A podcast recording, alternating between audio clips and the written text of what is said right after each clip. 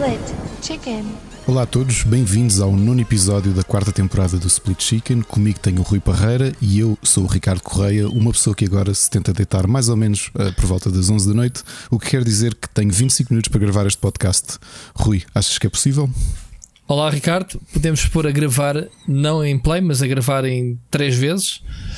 Exato. E vamos gravar rápido, tu tens que ir para a caminha agora, porque tu és muito estranho, né? Uh, agora meteste a cabeça que, que vês o Vitinho antes de deitares. Isto é o 880, é assim que eu funciono. Ou deitas às 4 da manhã porque tiveste a jogar LOL, ou às 11 porque, pronto, bebes o teu biberonzinho quentinho. Agora é assim. Por acaso, do último dia que eu. Vamos por aqui um Aventuras do Ricardo.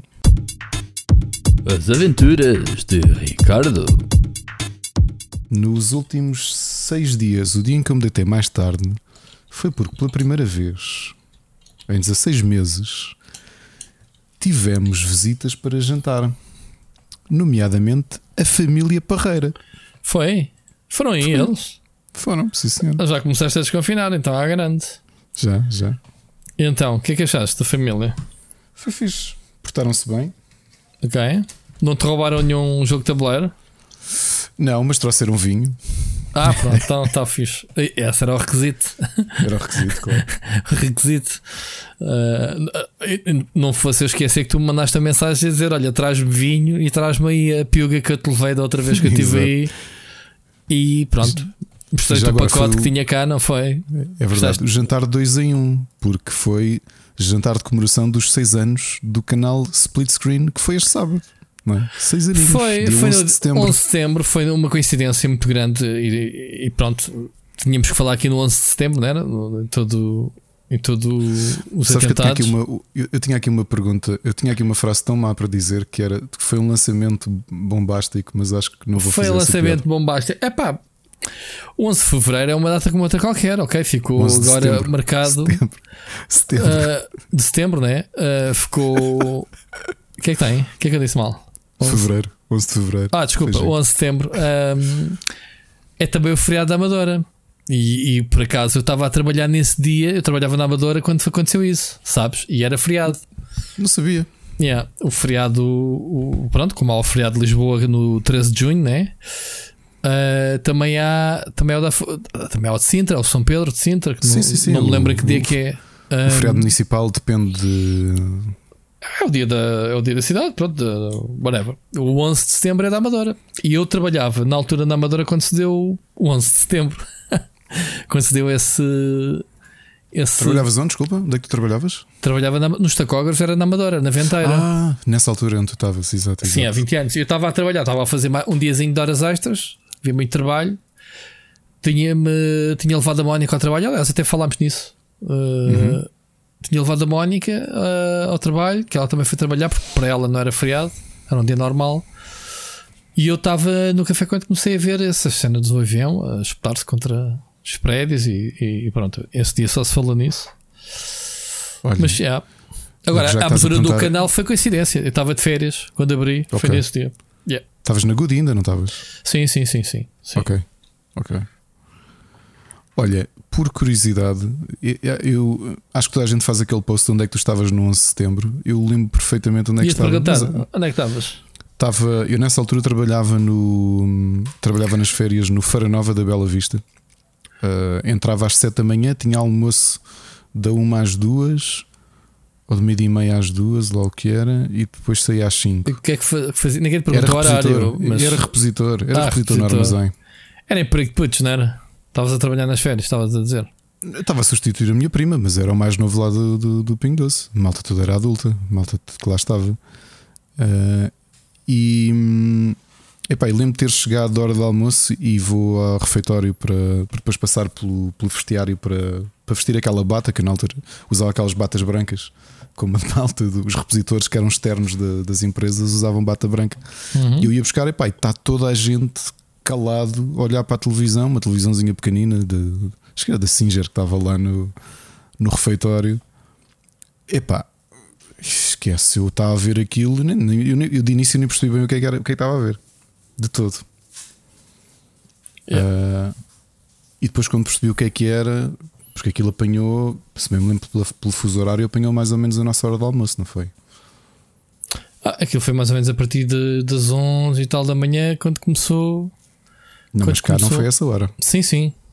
Eram 11 Foi. e tal da manhã cá, mais ou menos. Se- Acho que, se bem me lembro, era, foi meio da manhã. Não sei, por acaso agora eu tenho, tenho dúvidas porque eu lembro de estar a ver o telejornal à hora do almoço e de chegar a casa e não, de se falei, repente não se falei mais nada. Ah, porque, porque depois. daí Ah, Porque depois eh, houve um, depois acho que houve para aí uma hora, hora e meia ou duas horas de intervalo entre outro avião, se não me engano, não tenho a Uhum. certeza. Depois ainda houve outro para o Pentágono que, que- que caiu. Eram quatro aviões para aí, acho eu. Um que foi um que, um que, um que ia para o acho que ainda bateu no Pentágono. ainda bateu no Pentágono e o outro que os E outro- passageiros Exato. conseguiram fazê-lo cair. Cair. Viste o filme? Com o qual? Nicolas Cage? Ou- Não, não, não. Aquele filme United, United eh, 53, não é? Ok, do- sobre mesmo o avião que foi. foi Sobre o avião que os, que os passageiros, passageiros. conseguiram. Uhum. Não, não vi. Nem sabia que existia um filme bocado sobre arrepiante, isso. agora estou-me a lembrar disso e estou-me a arrepiar todo. Porque Yeah. eu vi esse filme, o filme deve ter saído para aí em 2003. Eu fui ver ao cinema pá, e aquilo era, Pois, pois. era Eu acho que eu, eu nem me lembro de ver o filme do Nicolas Cage, sinceramente. Isso eu também não vi. Isso é o World. Trade Center, não é? Sim, acho que sim. Mas pronto, foi, foi um um abrolho. Portanto, estava a ver uh, o, o que trouxe de bom, ao fim e ao cabo, este 9-11, né? apesar de ter sido algo muito mau, não voltou a acontecer mais nenhum. Pelo menos destas dimensões, não é? O terrorismo. Mudaste tudo, a partir daí mudaste tudo. Mudou, tudo. mudou, mudou a segurança, Tudo. a forma como tu viajas, a a forma como os serviços secretos partilham informações entre si e, e- e muitas das coisas que a gente nunca tem acesso, né? Uh, os atentados que são, que são basicamente bloqueados sem chegar à praça pública. Portanto, há, há muita coisa a aquilo, que eu acontecer. tenho, aquilo que eu tenho este fim de semana, fartei-me de ouvir esse comentário em montes de, Yeah. Montes de artigos, que é verdade. Foi, foi o momento que mudou o mundo em todos os aspectos. Yeah. O, o mundo como nós o conhecemos mudou por completo a partir de 11 de setembro. Eh, Para muitas coisas, eu acho que para pior, e aliás, ainda estamos agora a viver as consequências de muito, muito disso. Opa, sim, quer dizer, é assim, eu não, eu não viajei antes do 9-11 para os Estados Unidos, portanto, mas sei que os Estados Unidos para entrares lá é tramado. pá. Passares- Só isso quer dizer, grande parte de, de- da vigilância que passou a haver dos, Sim, sim, dos, sim. dos serviços secretos passou a ser eh, com a desculpa do terrorismo. Sim. E, e a seguir a isso, lembro-me quando foi o 11 de março, que foi mesmo aqui ao lado, não é? Uhum. também foi arrepiante. Epá. Sabes que houve uma altura, eu não sei se já contei isto, acho que nunca te contei isto. Eu comecei a mecanizar na, na minha cabeça que eu tinha todo- sempre medo de sair de casa nos dias 11 de cada mês, naqueles anos. Achava sempre que quando fosse apanhar o metro ou qualquer coisa, podia acontecer qualquer coisa. Uhum. Ahm, tinha sido 11 de março em Atocha, não foi? E depois foi em Londres, que eu não me lembro qual é que foi a data, mas não foi dia 11. E na altura eu pensei, fogo, será que, que isto tem um, um simbolismo qualquer? Sim. Ser o dia 11? Sim. Normal que tivesse esse, esse pensamento. Mas pronto. Este fim de semana, Ricardo, já agora que estamos a falar de coisas trágicas também, faleceu o Jorge Sampaio, né? nosso Uhum, verdade. presidente, que a minha esposa teve. ah, cumprimentou uma vez no elevador, levou numa visita que ele fez ao, ao BES na altura. Não sei se tem alguma coisa a ver com Salgado, com certeza que não, obviamente. Não, não, que. Mas Que a minha mulher contou-me que uh, guiou, digamos assim, aos sírios. Uma pessoa muito simpática. Eu tive três vezes com ele, duas delas em que conversei mesmo com ele, e a terceira que foi só Ah, a, a amigo. cumprimentá-lo. Duas vezes Não, não é, não. Duas vezes amigo. Regra do Ricardo. Exato, não, não, não. É obviamente uma pessoa que admiro muito. Não cheguei a votar eh, nele, porque a minha, a minha primeira eleição foi em 2003, portanto ele já estava a meio do segundo mandato. Era uma figura que eu admirava muito, um democrata. Que, que eu me lembro bem de quando cheguei à Universidade de Lisboa, ele também pertencia à Universidade de Lisboa, mas à Faculdade de Direito, que das emblemáticas fotos que, que foram agora divulgadas, não é? ainda no, no- nas lutas estudantis de 1962, um, dele já estar, dele ter sido um dos principais um, opositores ao governo do Salazar, ainda como estudante, Hum. e depois de se formar como advogado, de ter sido durante algum tempo advogado de presos políticos. E pronto, obviamente, depois fez um bom trabalho. Era, acho que era uma pessoa única, muito, muito inteligente, muito sincero também. Havia quem. Havia muita gente que o atacava por, por ser aquele tipo político que chorava facilmente, e tu viste isso acontecer muitas vezes. Sim, sim, uh, sim. Uma pessoa muito envolvida com causas humanitárias. Uh, ao contrário da maior parte dos políticos, especialmente da geração dele, com um inglês irrepreensível. Eu no outro dia cruzei-me no Twitter com uma entrevista que ele deu. Eu vi fim de semana. É impecável viste? mesmo. É isso. Uh, ele, ele, ele acabou por estar à frente da luta internacional para a independência de Timor, que uhum. nós todos vivemos bem essa fase. E, e, ele puxou muito pela comunidade internacional para, para pressionar a Indonésia, uh, justamente depois do massacre, de, o massacre de, do cemitério de Santa Cruz, não é? Pá, em 92, uhum. 93. Epá, e foi uma pessoa muito emblemática em Lisboa. Ele, ele teve um mandato e meio e foi um dos contribuidores para terminar com os bairros de lata, os bairros de barracas. E foi realmente uma pessoa um, muito, muito interessante. Como é que eu o conheci? Uh, no final, já ele não era presidente da República e estava eu a terminar a minha curta carreira política como dirigente estudantil na Universidade de Lisboa e eu era presidente da Associação de Estudantes e era membro do Senado da Universidade e numas alterações uh, regimentares que existiram, ele foi convidado como presidente uh, do Conselho do Conselho Geral da Universidade. E então, como na altura era presidente da associação, tive a oportunidade duas vezes de, de estar com ele um bocadinho mais e falar sobre um bocadinho sobre política. A terceira vez que o vi, só o cumprimentei e de qualquer forma não conseguiria, também as circunstâncias não eram as mesmas, nem ele me reconheceu, reconheceria de certeza não é? para as milhares de pessoas com quem contactou. Ele estava muito debilitado.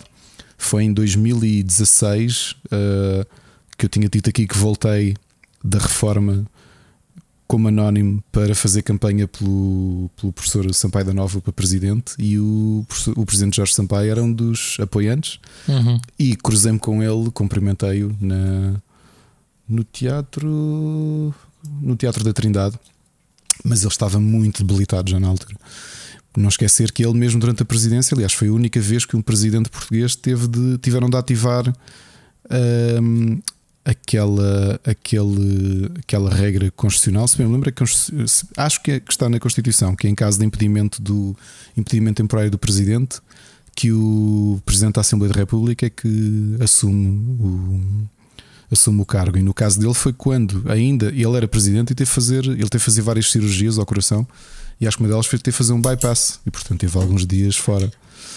Uh, mas acho que, pá, repara, ele tinha acabado de escrever uma crónica para o público no final de agosto, a falar precisamente das estudantes afegãs, porque ele na última década uh, empenhou-se muito em criar, em tentar criar apoios, especialmente apoios europeus, para poder um, para poder dar um, formação académica, formação universitária hum, a refugiados. E foi a missão dele dos últimos 10 anos, foi mesmo essa.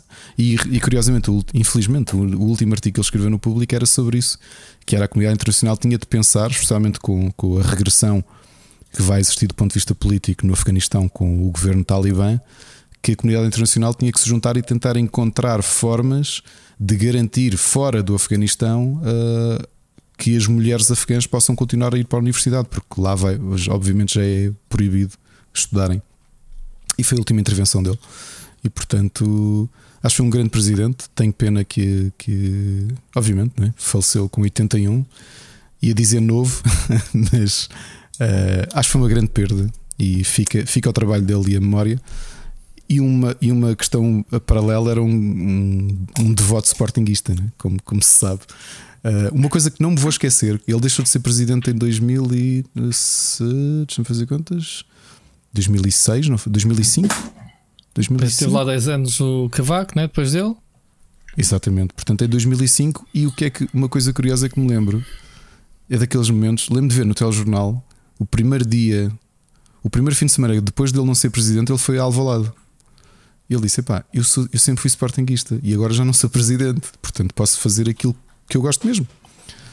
Uh, sendo que ele ainda chegou, quando o Sporting foi campeão em 99, 2000, chegou a ir lá como presidente e, e estar com o Sapinto e tudo isso. Um, pá, mas foram outros tempos. Só que às vezes esquecemos que nem sempre vemos essa parte, mas por trás dos políticos, e obviamente, infelizmente, existe uma péssima opinião dos políticos, muitas vezes justificada, mas acho que ainda há casos de pessoas que acreditam mesmo e que lutaram, lutaram pelo, pelo bem maior. E acima de tudo, são pessoas que estão ali por trás, não é? nem sempre são apenas interesseiros ou o que quer que seja. E no caso de Jorge Sampaio, acredito piamente nisso, que era um, um grande democrata e talvez um dos melhores presidentes que, que tivemos. E, Muita gente de- diz o de- melhor, Deixa-me dizer-te que, que é daqueles eh, presidentes que passaram sem, sem, como é que é de ser, sem polémicas, sem dar por ele, fez o trabalhinho dele, não é? E Teve um caso difícil, muito difícil mesmo não, isso sei, foi do Santana Lopes quando dissolveu a Assembleia da República. pronto. Exatamente. Mas isso basicamente qualquer pessoa no lugar dele fazia o mesmo. Quer dizer, o Durão Barroso, quando saiu, deixou a batata quente. O Santana Sim, Lopes foi goloso, quis, quis o poder sem ir a votos e não teve pedalada, não teve Não, e até pedalada os para ministros foram-se demitindo da catadupa e. Nunca, nunca, nunca seria ministro Santana Lopes se não fosse aquele, aquele bónus, digamos assim, aquele brinde. Portanto, ele foi goloso e correu mal. Sim. Como se estaria Sim, sim. à espera. Pronto. E a opinião If- pública estava contra ele, aliás, isto depois viu-se na- nas eleições seguintes, não é? Que o- o- a opinião pública estava tão contra não só o Durão Barroso ter ido, mas também com, com a curta prestação do Santana Lopes, Claro. que o Sócrates teve a primeira e única maioria absoluta do Yeah. PS. Yeah. de Não foi sempre. difícil. Portanto, teve a maior votação de sempre. Portanto, este- durante este fim de semana, obviamente, que vi muita gente a dizer. Ah, por culpa do Jorge Sampaio, ele deu o governo ao, ao, Qual, qual culpa de Jorge ao Sampaio? Sócrates. E eu dizia, eu, eu, eu perdi um bocadinho de tempo. Eu normalmente passo nas caixas de comentários eh, sem. eu, pá, não, não- nunca meto lá. E nesse dia, por acaso, estava um bocado irritado, achei que era um desrespeito. E fui lá lembrar uma pessoa que a diferença entre nomear e empossar um primeiro-ministro que foi votado por 2.900 mil, eh, 2, 2 milhões e 900 mil eh, eleitores, o presidente não tem poderes para não empossar eh, pessoas que têm, ou governos que têm maioria absoluta. Não dá, não existe nada, que na, na- percebes? Ele fez tudo aquilo que lhe competia. Eh, há muita gente que comenta agora, isto em, em retrospectiva, tudo é fácil de falar, não é? Havia quem tenha dito, aliás, uma história de bastidores que se sabe.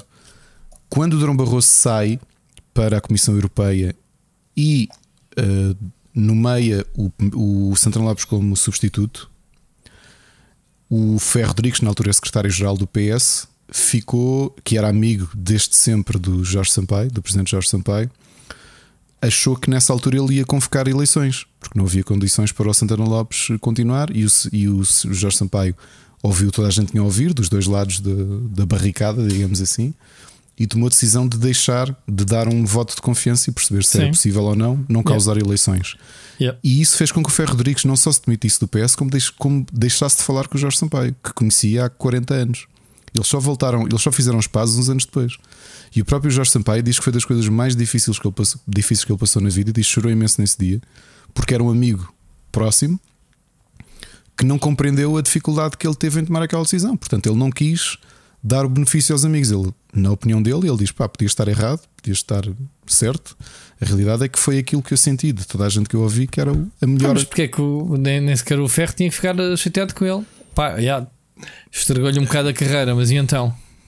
É um bocado aquela ideia, porque para se houvesse eleições ali, o Ferro Rodrigues se calhar ganhava, podia não ser tão expressivo. Malta chorona, o Ferro, o Ferro Rodrigues é o número 2 do país, meu. Agora, neste momento, o que é que ele quer? Uhum. Falar em Ferro Rodrigues, só agora uma nota paralela. Ah, é o nosso Presidente da Assembleia da República. Se me perguntares se é um político que eu admiro, não é, de todo. Não, não. Agora, aquilo não. que se passou no sábado, eu acho que a malta tem que começar a pensar um bocadinho nesta ideia dos negacionistas e os chalupas são. são ahm, como é que se diz? Ah, não fazem mal a ninguém, ah, porque visto o que aconteceu, não é? Do juiz, sim. Não, não, não, não. O Não? grupo de negacionistas perseguiu o Ferro Rodrigues e a mulher no, no sábado ao almoço, no restaurante, e depois seguiram e começaram a bater no carro e não sei o quê. A sério. Yeah. Até E a filmarem para o e Facebook. E autoridades para, para evitar isso não há? Eu acho que ele só tem um segurança, não é? Portugal é um país calmo. Tu não tens o mesmo aparato policial das figuras do Estado como tem em outros países. Tu sabes disso. Sim, Novamente, sei. tu não vês Eh, fotos do, do nosso presidente Marcelo Rebelo de Souza de calções no mini preço ou no Pingo Doce? Ah, mas tu tens, o, mas tu tens sempre tipos disfarçados à porta e não sei o Claro que, que que, o seguem, que o seguem Claro. de longe, não é? Pronto. E o, e o Ferro Rodrigues também tinha um segurança, só que pá, quem é que está à espera no sábado? Ele descontraídamente a almoçar e vê uma dose de chalupas a gritarem a chamar-lhe eh, assassino e não sei o quê, e sei lá, devias morrer e coisas do género. Pá, É muito chato. acho que estamos todos aqui a dizer-se, ah, coitadinhos, são malucos, não, não vamos ligar, mas eu acho que podemos estar aqui a um passo de podermos ter consequências negativas, não é? Desta malta estar tão alucinada que. Não, vamos lá ver. Eles- lá está. Uma coisa é o- é a liberdade de expressão, outra coisa é quando tu traças a, quando a tua liberdade vai basicamente pisar a liberdade do Claro. outro, não é? E, Claro, e neste caso, neste caso isto é criminoso, não é? Que é Que- que é criminoso. eles ou fazer qualquer outra pessoa. Pronto, é da mesma Quer dizer, coisa que aquele juiz, pá, que Claro. não lembrar ninguém, aquele tipo a meter os polícias no sítio. hum, Então, mas eles foram perseguir o Ferro Rodrigues por causa desse juiz. por causa desse juiz, pois. Pois. É uma tristeza. Esse- Essa malta, esse grupinho.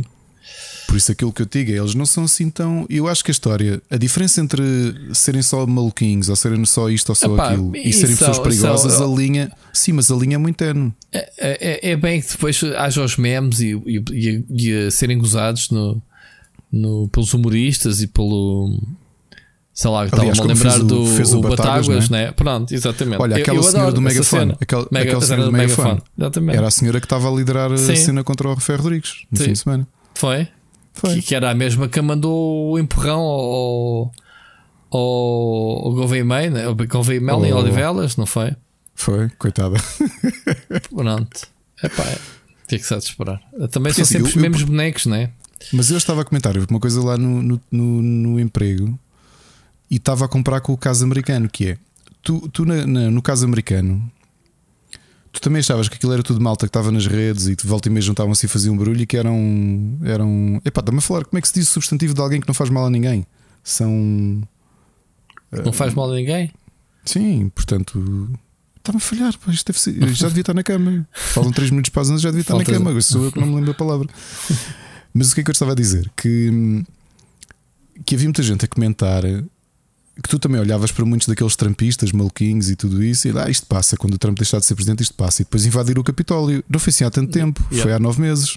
Yeah. Uma coisa que tu nunca imaginarias na tua vida sem ser num filme de Hollywood, pois não? Yep. E aconteceu. Sim. Porquê? Porque eu acho que há aqui um vazio um bocado difícil, obviamente, que há um alinhamento, alinhamento da realidade destas pessoas. Este tipo de frustração, há, há um ódio que é alimentado por este tipo de conspirações, não é? Tu sentes-te parte de um grupo de pessoas injustiçadas que, estão, que são os únicos heróis a lutar contra uma coisa que mais ninguém está a ver, estás a perceber? E isto vai criando não só um olhamento da realidade, mas também um- alguma frustração, alguma raiva, alguma tensão, algum ódio. Qual é que é o problema disto tudo? É que eu acho que estas pessoas tornam-se realmente perigosas quando as coisas começam a, a- a diluir e tu não tens um alvo.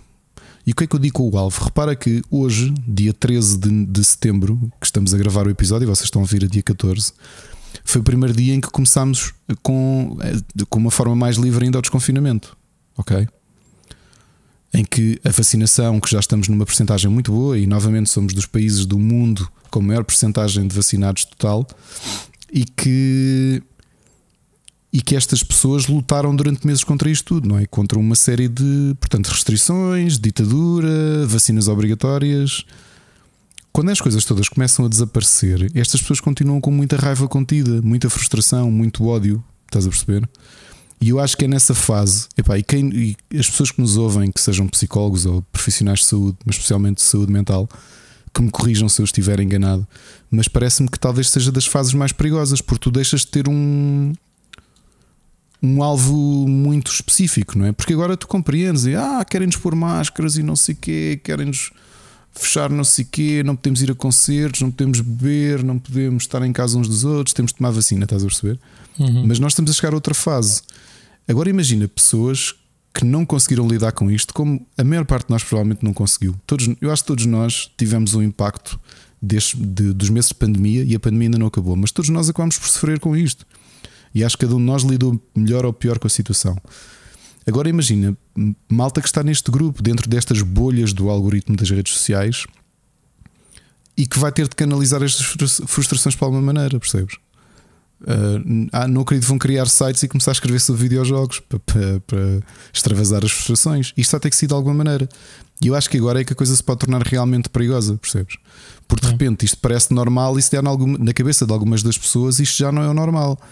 Que isto é tudo escondido, estás a perceber? Isto parece que é normal, mas eles continuam nas sombras a tentar, eh, sei lá, que tu tomes não sei o quê, que é para depois eh, comerem bebés para ficarem imortais, estás a perceber?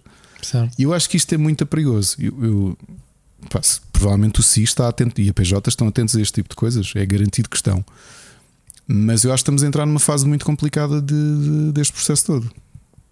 Não sei o que é que tu achas, Rui, se tens a perspectiva semelhante ou não, uh, mas eu não, eu não, acho que isto seja tão ingênuo nem tão uh, inocente quanto isso. Este tipo de situações sempre houve e sempre vai existir. O que é que se passa? Uh, o, o que se passa é que agora temos redes sociais que projetam e ampliam esse tipo de tretas que se faz desde sempre, não é? As pessoas têm a mania que são livres e que e que fazem o que querem e não sei o quê. Eu, eu até fiquei bastante admirado quando o governo não renovou agora a situação das máscaras. Desculpa, inofensivo. Inofensivo é a palavra que eu queria. Ah. Um, pronto. Esse facto vai fazer com que, ok, passamos a estar um, a tentar voltar à normalidade. Pá, mas eu não sei se me sinto ainda seguro de andar sem máscara na rua. Portanto, há de ficar ao sinto, critério continuo. de cada um. Sim. Pronto. Mas eu não digo só essa parte, eu digo é a descompensação mental que nós temos de pensar que muitas destas pessoas que estão há meses a alimentar uma narrativa de conspiração, de. Mas isso sempre houve, Ricardo. Ou, de, ou Rui, eu tu sei, tens agora novas ferramentas que, isto, que te permitem que isto é um chegar diferente. Pá, eu por acaso, pá, eu sempre considerei, por exemplo, o meu sogro bastante inteligente. É pá, mas ele dá uns anos para cá, parece que se juntou àquela do está na net, li na net. Pá, uhum. E eu ainda agora estive de férias com ele uns dias uh, e, e tivemos a falar sobre alguns assuntos em, em que eu vejo, sei pá, isto também parou no tempo, porque, porque basicamente, como tem as coisas de mão beijadas, entras numa rede social, tens informação, a primeira coisa que tu fazes e, e que não fazes é cross-checking, porque pá, uhum. não precisas, não é? Porque, se alguém disse. Partes do, do, do, do princípio que é pá, se alguém se der o trabalho de escrever isto é porque isto deve ser verdade. Pá, e, e, e, tive algumas opiniões. Tipo, é uma pessoa que eu acho extremamente inteligente está aqui com algumas ideias tipo, descabidas. Tipo, ah, um, o, para que, se, se vacinas, então para que é que é a máscara? Então, mas a máscara serve para quê? Então a vacina não é eficaz. Uh, então, se é preciso uma terceira dose é porque dos não chegaram. E, bem, tipo estas coisitas que ouves aqui, ouves ali e vais começando a fazer faísca na cabeça. Estás a perceber? Agora imagina, eu, eu conhecendo uma pessoa que me conheço, que acho que ele é tipo super inteligente, das pessoas mais inteligentes, obviamente já tem uma idade, né? Que não, mas há, sempre considera bastante inteligente a forma como estas coisas lhe está a afetar também. Agora imagina uhum. outras pessoas, estás a perceber? Mas eu tenho um, uma explicação mais simples que é e, e, pode parecer estranho, eu não culpo, eu não culpo, não, não, não acho que seja só. As redes sociais uh, são uma explicação, mas não são para tudo, porque há, há uma grande parte da população que não tem contacto com as redes sociais, o pessoal mais velho, mas tem contacto com outra coisa que acaba por ser um bocadinho um megafone das redes sociais, que é, por exemplo, a CMTV. Que, que eu muitas vezes fico a pensar, mas quem é que vê a CMTV e depois percebo. Eu vou à casa do meu avô, que sempre achei que era uma pessoa uh, que se dava o trabalho de tentar saber a verdade e ler e tudo isso. Pá, oh, Ricardo, Só que eu acho vez... que já está numa fase em que tu estás. A CMTV são 24 horas, ou seja, mas mais uma vez a CMTV não é mais do que uma, uma evolução do jornal que já existia em todo o café, portanto é igual. Nada mudou na CMTV. Mas é, é mais omnipresente. Oh, é, Essa é a diferença. É, é porque tu estás passivamente a mamar com os conteúdos de, Normalmente assim, lias o, quando ias a um café, por exemplo. O, jornal, o jornal é menos intrusivo, porque o jornal Sim. que trazia é isso que tu dizes, que é, por exemplo, o meu avô não tinha, não, nunca teve vida de café, e a vida de café era irmos beber um café e íamos embora. Ele não se sentava a ler um jornal, ele não lia o, o CM, nunca leu o Correio da Manhã. Só que agora, tanto ele como a minha tia, pá, durante o dia, CMTV. Às vezes falamos, a minha tia, ah, viste aquele caso que aconteceu não sei onde? Eu, não. Não, Pois, e não mas, quero uh, saber. mas percebes? o, o CMTV são abutres de, desse tipo de, de target. Pá, portanto, aí não sei o que é que digo. É verdade, e por isso é. E eh, eu no outro dia li um. Olha, naquele livro que eu te disse que tinha gostado muito da, da Patrícia Melo Campos, aquela jornalista brasileira, havia um capítulo que ela dedicava e que acho que encaixa perfeitamente na CMTV, como encaixa noutro tipo de canais iguais, como a Fox News é a CMTV da América, não é? E depois has de ter algo parecido no Reino Unido. Todos os países têm que ter um canal deste porque isto dá dinheiro. Isto só existe por dar muito dinheiro, não é? E tem muitas audiências. E o que ela dizia, e com razão, é que o segredo deste tipo de canais é que te dá, se tu só consumires aquele canal, tu tens uma visão da realidade que é muito diferente da, da do mundo palpável, percebes? Um caso simples. Tu provavelmente já te cruzaste com isto, já deves ter falado sobre isto no Sapotec, por, por uma outra razão. Todos os anos tens os relatórios, não só portugueses, como os relatórios europeus, de, de evolução criminal. Portanto, que crimes é que aumentaram no ano, que crimes regrediram, como é que está, se de um ano para o outro estás a ter uma tendência de inversão de alguns crimes, se, se a coisa está a ficar mais específica ou não. E tu tens, tens uma série de crimes que, que, não acontecem muito em Portugal. Como sabes, por exemplo, felizmente, tu tens uma taxa muito baixa de homicídios. E infelizmente, grande parte desses homicídios são violência doméstica, não é? Uhum. Mas a forma como a CMTV funciona, existe um homicídio, sei lá, relacionado com gangues ou com um assalto ou o que quer que seja. É mau, claro que é. Mas tu sabes que por ano existem cerca de 70 homicídios em Portugal e mais de metade são relacionados com questões uh, de, crime passional, de violência doméstica também. Tu, para um certo público só consome a CMTV, a forma abusiva como eles falam de crimes, o dia todo em repeat, tu de repente estás a ter um, uma visão afunilada daquilo que é o mundo. Se tu fores ter com alguém que só vê CMTV e lhe disseres: epá, Portugal, a tendência tem havido menos roubos, tiveste uma subida deste tipo de roubos neste ano, uma descida, tens menos roubo violento, estás a perceber? Tens uma diminuição de violações, tens um aumento de crime de, de, de violência doméstica. Ou seja, se tu tentares mostrar-lhe aquilo que são os dados oficiais da, da, da criminalidade em Portugal, essas pessoas não vão acreditar, porque na perspectiva delas, Portugal é cada vez mais violento. Ok? Porque eles estão a ver Portugal a partir de um tubo, um tubo altamente direcionado. Porque assim, é indiscutível, nem precisas de olhar para os números, porque tu também vieste de bairros complicados, como eu vim de bairros complicados. Eu visito os olivais hoje, e os olivais hoje, não se, e Chelas também, não são os olivais e Chelas dos anos 90 em plena epidemia de toxicodependência, que era altamente violento, ok? Como a maior parte dos bairros eram, os bairros de, de, de Lisboa e não só, tinhas grandes problemas de toxicodependência com a criminalidade associada. E tu viste que Portugal melhorou, felizmente. Pá, por alguma razão, este ano descemos para quarto país mais seguro do mundo por causa das restrições da pandemia. Mas há muitos anos que és o terceiro país mais seguro do mundo entre 200 e qualquer coisa países. Tu estás à frente de alguns países nórdicos em termos de segurança. Sim, só que tu dizeres isso a uma pessoa que só consome CM, que, por incrível que pareça, vão de ser as pessoas que são contagiadas pelo discurso do André Ventura e do Chega, elas não vão acreditar nisso, percebes? Porque sei lá, conhecem alguém que foi assaltado, na CMTV viram aquela pessoa que foi assassinada num assalto ou quer que seja. E claro que isso acontece. A Islândia é o país mais seguro do mundo e tem homicídios a Islândia. Claro. Percebes? Mas é muito difícil tu dares uma visão real ou, ou, tentares apresentar números porque as pessoas têm uma. Primeiro, não vão acreditar nesses números, dizem, dizem que isso é tudo treta, porque eu vi na CM e há montes de crimes e há montes de roubos e há montes de não sei o quê. Tipo, sim, há roubos. Claro que sim. Claro que é. Yeah. Percebes? Um, muito. Bem, isto foi aqui. Como é que chegamos aqui? Não sei, mas é tipo on que está muito deprimido. Já perdemos não sei quantos ouvintes desta meia hora. Não, se calhar não. Se já está aqui o público do Para Cá do Abismo ouvir. Uh, pensar, ah, pera, isto agora é deprimente, deixa lá ouvir, deixa então, tocar uh, o Para Cá do Abismo. E... Então, então vamos lá falar bom gancho. Já viste? Esse bom, jogo. Como é que é? Como é que se diz? Bom. Não me lembro. É um, é um bom segue, mas o, o gancho também, sabes como é que eles me chamavam? O Dustin Hoffman. Baduntes. Baduntes. Baduntes da noite. Não, era um bom plug, era o que eu queria dizer. É um bom plug, pois é. Pois é. Siga. Uh, esta semana lançámos na sexta-feira o quarto episódio do Para Cá do Abismo. Eu por acaso não ouvi ainda, não tive tempo no fim de semana, Uhum. Uh, mas o programa está a crescer. Tu começou com uma horita e picos, já vai em duas horas de programa. O pessoal está naquela ter quatro horinhas qualquer dia de programa, Ricardo, não? Epá, eu, eu tenho-me esticado, meu. Eu acho que isto não vai acontecer sempre, porque lá está. Eu neste momento ainda estou naquela fase de falar de figuras que Te dizem muito, não é? é que dizem muito e têm uma história interessante para contar. A semana passada, a semana passada não, no episódio 3 foi o Kevin Gilbert, que, foram, que foi quase meia hora a falar da vida dele. Uh, não sei se ficaste com alguma curiosidade o conhecer ou se achaste piada o- a história toda de, de vida Sim, dele. claro, claro.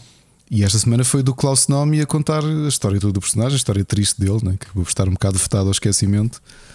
Eu Não sei se isto vai acontecer sempre, provavelmente não. Provavelmente vou, vou começar a esgotar e encontrar, falar de bandas que têm menos do que falar. E Vais falar de chutes. Ricardo? Não, que eu não gosto de chutes e pontapés. Estou sempre a apanhar com este.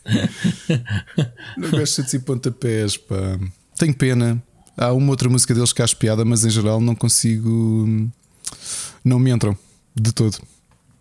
Muito bem. Olha, e a propósito do Para Cá do Abismo, temos uma mensagem de um fã teu do, do Para Cá do Abismo, que se calhar vamos ouvir, não? Siga. Só queria perguntar ao rapaz da galinha se vai pôr músicas do tipo Beethoven, Mozart, os grandes clássicos no, no Caí do Abismo. Não, do Além do Abismo. Enganei-me. Confuso o nome. E eu queria perguntar porque Além do Abismo, Ricardo. Conta lá, Gostei Ricardo. muito, gostei muito tanto, Ruben. Obrigado pela tua mensagem. O rapaz do- da galinha agradece. Gostei muito dos nomes, os nomes alternativos. O Caí do Abismo. Acho que é um bom. só Pode haver um spin-off de um dia do Para Cá do Abismo, que é o Caí do Abismo. Caí no Abismo. Músicas altamente, ainda mais deprimentes, daquelas mesmo. Banda sonora para o suicídio. Ah, o Caí do Abismo ou Para Além do Abismo também é bom, que são só músicas futuristas e experimentais.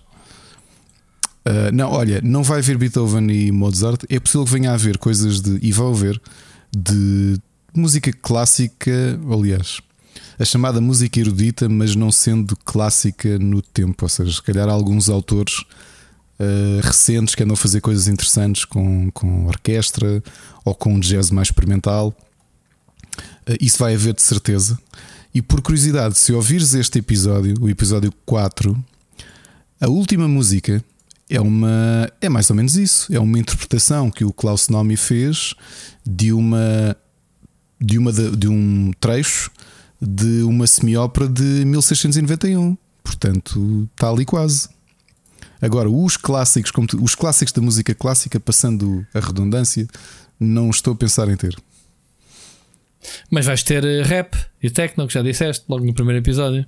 olha rap é muito possível sim vai ser raríssimo provavelmente só uma ou duas vezes é que vão ouvir eh, rap Uh, Eu te enganei-me, qual foi o género? Disseste que nunca irias ter. O rap era aquilo que eu disse que muito provavelmente não ia ter, mas Ah, entretanto ok. andei a pensar bem e é possível que vamos lá raspar.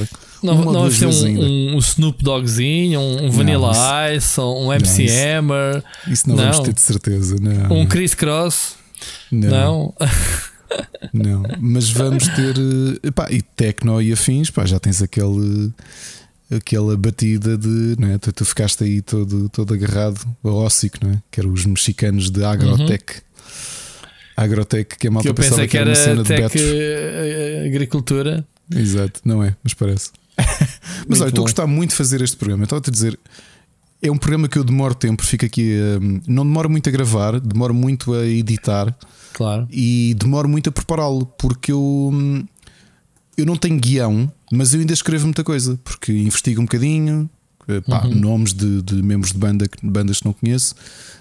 hum, aponto algumas vezes algumas curiosidades sobre, sobre a banda, sobre o artista e, hum, e pronto. Mas acho que foi interessante. Por exemplo, tinha aqui uma história desta semana que foi dos Pure Reason Revolution, que a inscrição que eu tenho na minha, na minha aliança é deles, é baseado Hum. neles. E até contei, eu acho que contei esta história durante o podcast o ano passado, que tínhamos estado numa live deles quando, quando tiveram reunião e a, a Ana disse no chat que, que a minha aliança tinha, tinha uma música dele, escrito por ela, o título.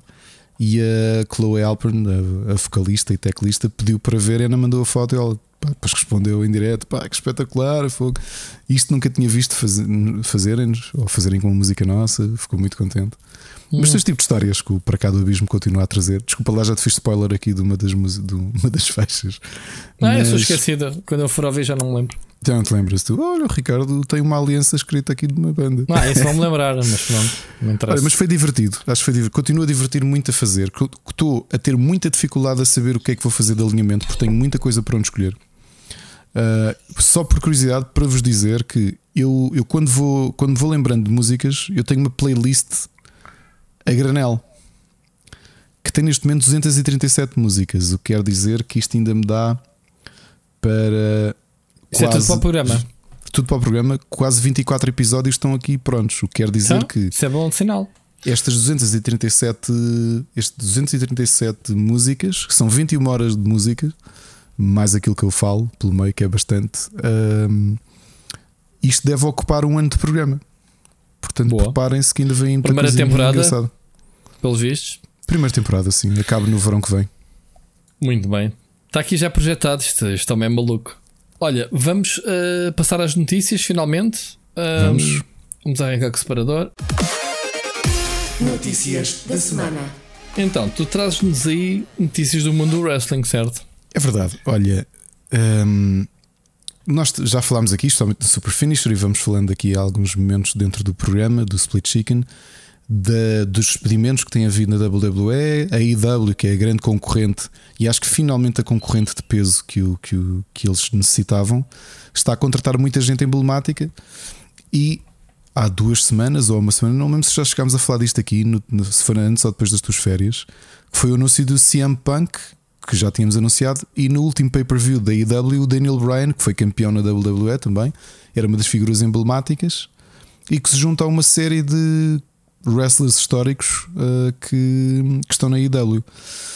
Há aqui números interessantes uh, em relação à WWE e à IW. É que neste momento, por exemplo, a IW que tem pouco tempo de, de existência está o WrestleNomics, que é um site eh, que mede um, um site de economia do wrestling. Eu nem sabia que isto existia. Durante muitos anos estava muito indicado à WWE e agora com a entrada da IW a sério, eles têm feito análise de números relacionados com, com o wrestling. Uma curiosidade: na demografia dos 18 aos 49, que é a demografia principal do, do público do wrestling, a IW neste momento, à segunda-feira, está com 681 mil espectadores contra 678 da WWE. E isto conquistado em um ano e qualquer coisa. Hum. Ok? Outro número, o número interessante que eu te posso dizer: eu estou a acabar de ver o, pay- o último pay-per-view da IW, que foi quando anunciaram o Daniel Bryan, o Adam Cole e a Ruby Soho, que vieram todos daí da, da WWE recentemente. Já agora, eu só há pouco tempo é que percebi porque é que eles não foram logo. Todos os contratos da WWE têm uma cláusula de exclusividade de 90 dias. Ou seja, quando eles estão despedidos, não podem trabalhar para mais nenhuma empresa por 90 dias. O que é uma coisa, no caso americano, tu estás a pensar, não há problema que eles têm subsídio de desemprego. Nope, não há subsídio de desemprego na América, não se esquecer disso. Né? Mas pronto, quem sai da WWE também não acredito Mas há tenha- indenizações de, por ser despedido? Uh, depende, depende dos contratos. Depende muito dos contratos, mas há alguns em que não. A Porque sério, o, no caso do Estado não Bryan- obriga a Não, esse tipo de. não. Da gente se queixa do nosso país. Não, não tem nem, nem houve, nem de perto nem de longe. O, dou-te o caso do Daniel Bryan, que era hum, que foi uma das figuras de proa da WWE.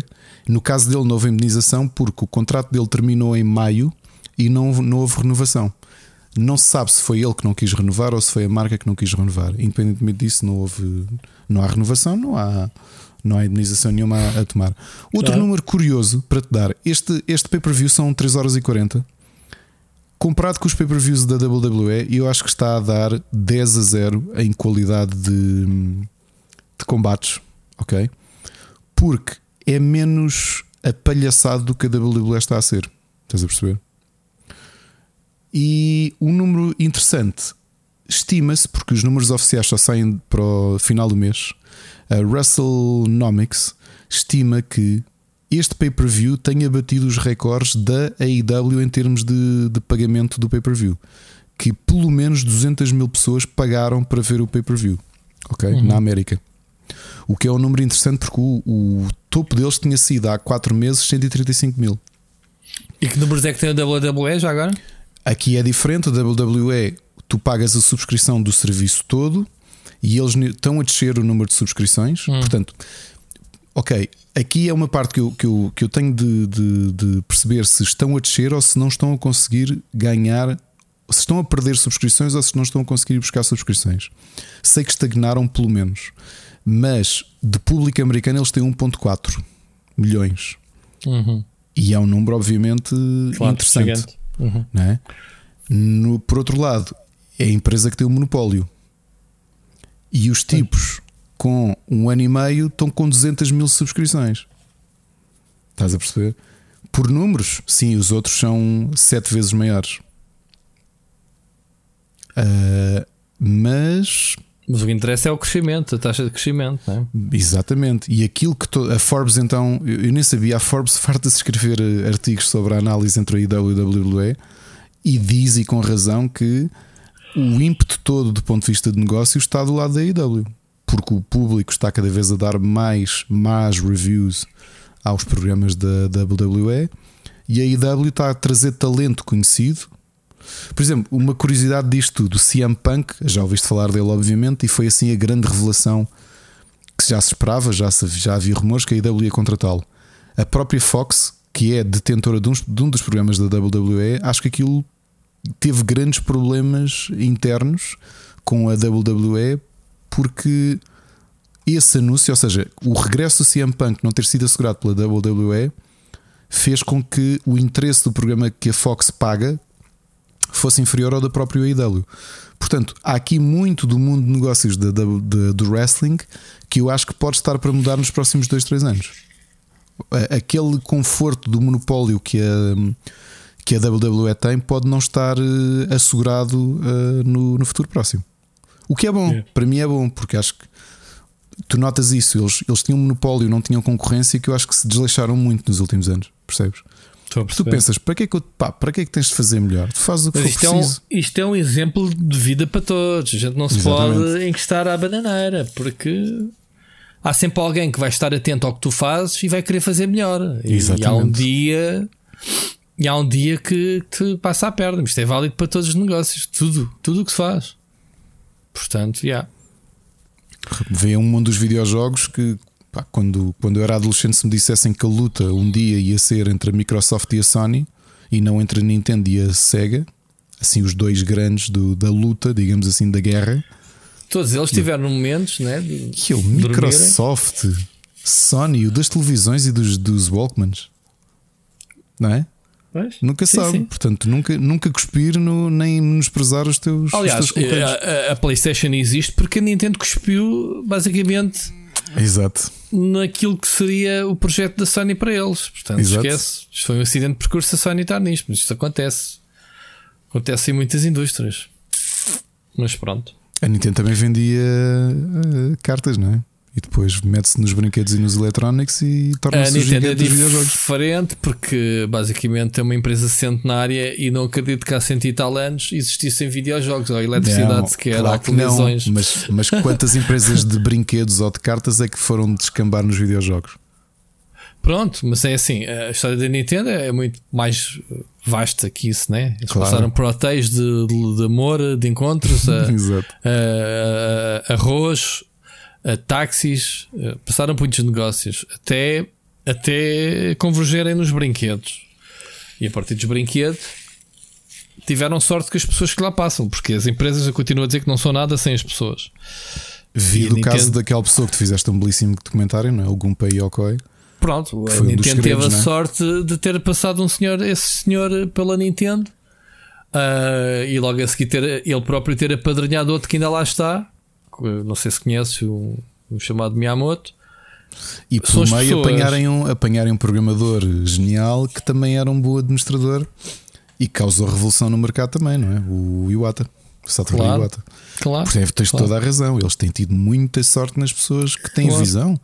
Mas não quer dizer que a Nintendo esteja sempre em cima. Eles tiveram altos e baixos. Tiveste Claro. o flop da Wii U o flo- no, com o próprio Yamata. ahm, oh, desculpa, Yata. Yamata. Iwata. Com o próprio Yata ti- tivemos o flop da, da Wii U e, e tivemos antes disso o flop que foi a GameCube, né? Também não foi. No, ou, ou a Nintendo 64. Qual delas é que foi flop antes da Wii U? Antes da Wii U. Foi a GameCube que perdeu para a PlayStation 2, né?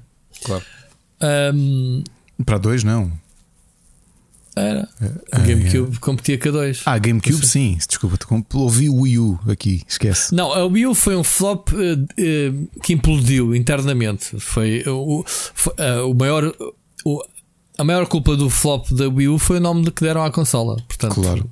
começou por aí. Ninguém percebeu o conceito, ninguém percebeu que era uma consola.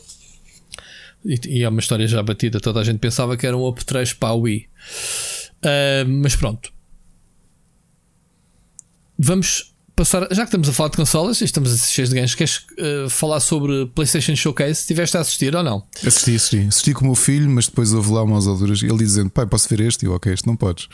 Estávamos à mesa Ah, e ele desviava-lhe. Pá, tinha que ser, havia uns que eram um bocadinho fora, não é? Sim, Epá, eu estava de férias, como tu sabes, e, e até não era para fazer uma livezinha para. Mas depois, como já temos 550 mil especialistas a fazer. A reagir em direto e essa cena, portanto não vale a pena. Ahm, acabei por fazer depois um resumozinho, um vídeo. Mas epá, foi, foi uma. Foi interessante, um, um showcase de músculo, como eu lhe chamo. Um showcase, eh, não muitas novidades, ok? Mas mostraram coisas, eh, se calhar pela primeira vez ou de forma mais aprofundada, como foi o caso do God of War. Houve tempo para, para Insomniac brilhar, né? não com um jogo, mas com dois. E, e acho que, e mais que Insomniac, acho que é a Marvel que de repente despertou para o mundo dos videojogos que não era sem tempo, porque já tiveste na Gamescom o Midnight Suns, né? Da, que está a ser feito pelo pessoal da XCOM, da. Estava aqui a faltar o nome, Ricardo. Do, do Sid Da Meier, Firaxis. como é- da Firaxis, sim. Uhum. Uh, eu acho que a Marvel é que está muito bem. Obviamente que, que Insomniac abriu-lhes aqui o caminho. Já a Square Enix não tão bem com o Avengers. Poderia ter sido algo muito melhor que aquilo que Sim, é. sim. Mas tiveste basicamente três jogos Marvel uh, misturados deste evento. Tiveste o, O Guardians of the, Galaxy, Uhum. pronto, que não me diz nada porque lá está, é da, vem da continuação do Avengers. Eles têm que provar muito com este jogo. Uh, mas depois tivemos o, o, o Spider-Man Sim. 2 confirmado, né? Sim, e o, sim. o Wolverine Venom, foi- ainda por cima. E o Sim, Wolverine, que foi uma grande Wolverine, surpresa, ninguém, uh, ninguém esperava. Uh, Ainda por quando cima, se vê por aquilo o- que o- sentes que é aquele ambiente que ele provavelmente, quer dizer, eu nem consigo perceber se ele está no Canadá ou não, num bar do Canadá ou o Oh, que quer oh. que seja. O pessoal estava a pedir ali o comentário e achei piada que faz sentido. O pessoal queria um jogo de rednecks, uma, uma espécie de, Hum. de. Como é que se chama aquele jogo de zombies da, da Sony? O, O Days Gone. o Days Gone. Estás a ver? Wolverine. Ambiente com Wolverine. Yeah. Não sei se há de ser isso. Eu acho que interessante até para o público da Marvel, porque eh, um, um fenómeno curioso que eu sinto em relação à Marvel é que, novamente, olha, isto parece, parece a tónica do, do episódio: é tudo muda em pouco tempo. Uhum. Há 25 anos, eh, grande parte das minhas conversas eram sobre Marvel. Portanto, eu, eu, eu dava muito mais atenção à Marvel por várias razões. Era mais barato comprar livros no quiosque do que comprar videojogos, mas eu sabia muito mais sobre Marvel do que sobre do que sobre videojogos ou sobre outra coisa qualquer. Aliás, eu disse, eu durante anos acabei a minha licenciatura e, e tinha a ideia de e depois fazia pós-graduação e pensei, eu, até aos 30 faço minha- o meu doutoramento e sabia exatamente o que eu queria fazer e era sobre Marvel. E depois o mundo mudou e entretanto, se isso acontecer, era suposto acontecer este ano, mas com algumas mudanças que tu sabes que podem acontecer na minha vida, já desisti dessa ideia de, de me atirar de cabeça este setembro para começar o doutoramento.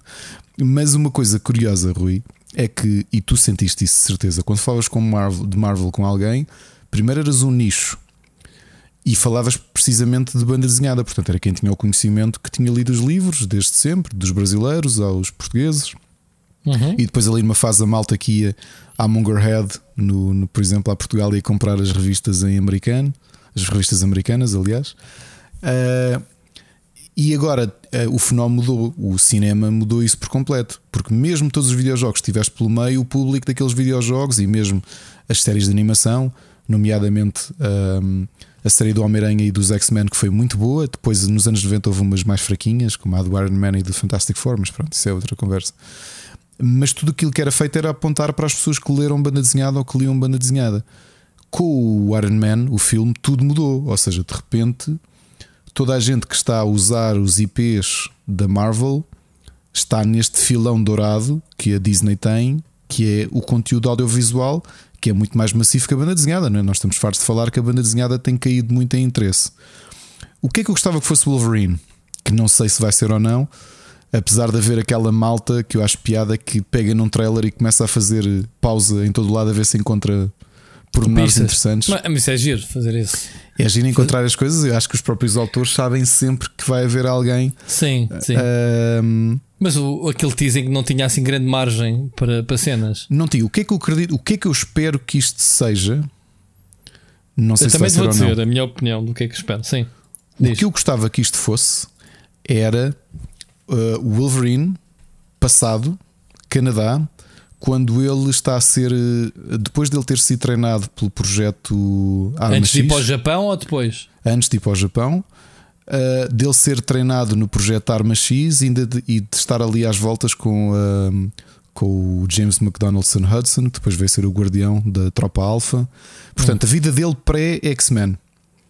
Isso eu gostava de ver, muito. Mas gostava olha, mas, ver... mas num, num conceito mais narrativo, não era? Sem ser open world como o Spider-Man, porque, porque é assim, a tendência agora é de encaixarmos isto, né? replicarmos o Spider-Man no Wolverine. Eu não estou a ver o Wolverine como, uma, um mundo aberto. Estás a ver assim um mundo aberto de explorar, Olha, missõezinhas, isso. Dava se fosse nesse ambiente do Canadá com a eu vi mais floresta. Como, eu vi ao mais como, sei lá, um jogo mais narrativo, mais linear. Mais linear, sim. Mais, eh, sei lá, o Epá, não te consigo dar assim um grande exemplo, mas talvez o. Eu sei o que é que tu querias. Querias um. Querias um.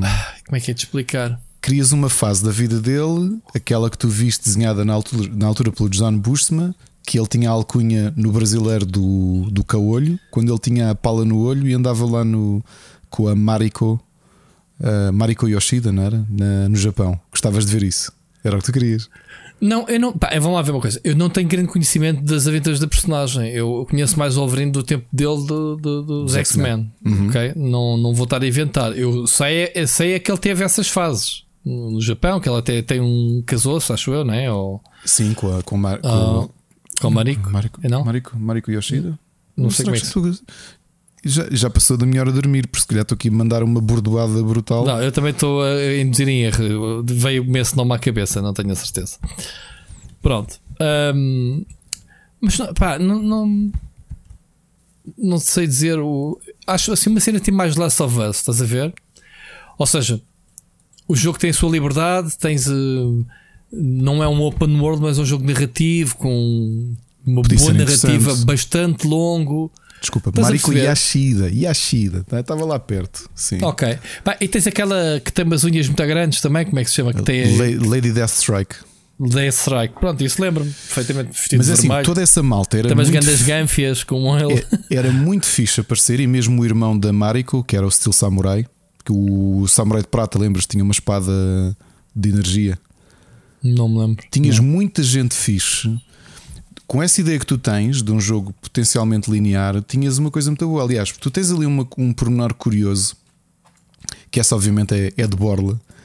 O, o primeiro número que o Wolverine aparece nem sequer foi no, no livro de X-Men. Ele aparece como um personagem no meio da neve, uh, numa aventura no Canadá, quando o Hulk defronta o Wendigo, que é o equivalente ao. Quer dizer, que é o Wendigo do, do folclore, não é? que é um Sasquatch, uhum. uma espécie de Sasquatch. Uhum. Uhum.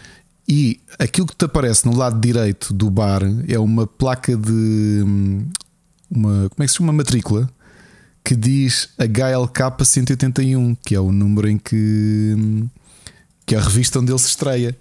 É assim, se isto fosse, como eu te digo, uma história no passado, Uh, mesmo com, esse, com essa coisa uh, semi-open world, como o que semi não, o Last of Us não é semi-open world, aquilo é mesmo, estás a seguir um, um carreiro. Se fosse isto, mas Last of Us é completamente do... linear, mas é um jogo que não deixa de ter não, te, não deixa de ter coisas interessantes pelo meio, percebes? Sim, agora imagina uma história destas em que tu vais passando ali no Canadá, que vais percebendo o que é que se passou com ele, que aparece o Sabertooth e tu percebes. A transformação dele, né? é o Sabertooth, yeah, a, a, ligação, a ligação que eles dois têm, de terem yeah. os dois estado no, no projeto Arma X, sim, no Vietnã e, no e depois na Arma no... X, yeah. e eventualmente aparecer o Hulk e chegares ao meio da floresta e está o Hulk a lutar contra o Wendigo e tu tens de meter no meio de, de, de dois monstros e levas uma tareia. Pá, eu acho que há aqui muito potencial porque as histórias do Wolverine, eh, pá, a malta que nos ouve acho que deve ter noção. O Wolverine foi de longe, se calhar a par do Homem-Aranha, das figuras mais comerciais e mais comerciáveis que a Marvel teve no final dos anos 80 e nos anos 90. Ele era uma figura poderosíssima. Acho que perdeu muito impacto nos últimos anos mas havia muito poucos heróis que vendessem tanto como o Wolverine. E ele tem tanta história boa no seu backstory, na. Se quiserem, não sei se é preciso ir tão atrás, mas pelo menos a fase em que ele foi capturado e foi transformado e tudo isso. Há aqui coisas muito giras que e, eu acho que davam é... um grande jogo narrativo com este ambiente cinematográfico. E, e, o que é pena é perdermos o Wolverine do Hugh Jackman no, no MCU, não é? Não gostavas? É, a malta dizer que ele já está velho, o Wolverine também não é suposto ser um tipo muito novo. Nunca foi. Sim, mas, ele, mas ele está velho nos filmes, eles reformaram o personagem nos filmes. Aí é que mas está aí, o problema. Mas, mas, na banda desenhada era suposto, mesmo quando ele é, é convidado pelo professor Xavier a juntar-se aos X-Men, era suposto ele já ter ali 40. Aparência de 40, porque isso sempre foi a dúvida qual era a realidade do, do Wolverine. Uhum, uhum. E depois o Andy Kubert e o, acho que foi o Joe Quesada que fizeram aquele backstory do Origin, que aparentemente ele nasceu no século XIX, uhum. mas como tem aquele, aquele poder de cura, envelheceu muito Sim. mais lentamente. Sim, mas no, estou a dizer, nos filmes, uh, eles basicamente o Logan, né, que é o último, já o, já o colocaram quase como o último, né? A despedida dele. Pois. Uh, e eu acho do ponto de vista da ação, sabendo aquilo que a Insomnia consegue fazer e que mostrou que consegue fazer com um super-herói, que foi essencialmente pegar no, em tudo o que a Rocksteady fez de fundações e pegou yeah, naquilo e levou para outro patamar. Sim, eu acho que, que o Batman da Rocksteady e o Spider-Man da, da, da Insomniac são os dois jogos que representam a essência da, da personagem. Pá, o Spider-Man da, da Insomniac é aquilo que tu desejaste durante é décadas, dezenas de jogos um que saíram do Spider-Man, era, era, aquilo, era aquilo que querias e está feito, não mexam mais. Vai ver agora as sequências, pá, é o que eu estou a dizer, a estrutura está feita. E tem a vida muito mais facilitada agora. É só a que daí darem só o luxo de, de estarem a fazer mais que um jogo. E os fins de semana tive a jogar um bocadinho Miles Morales por ter ficado aqui com água na boca dos, dos anúncios. Uhum, uhum. É muito bom, não é? Tu, Eu acho que é melhor o Miles Morales que o próprio Spider-Man original, a meu ver. Porque acho que eles foram, eles foram aprimorando e aquela. Yeah. Eu acho que equilibram muito bem a face cinematográfica que é muito forte. E acho que a insónia que está a ficar extremamente hum, poderosa nessa representação mais cinematográfica, mas depois a parte da ação e exploração, eu acho que eles são realmente muito, muito, muito bons. Yeah.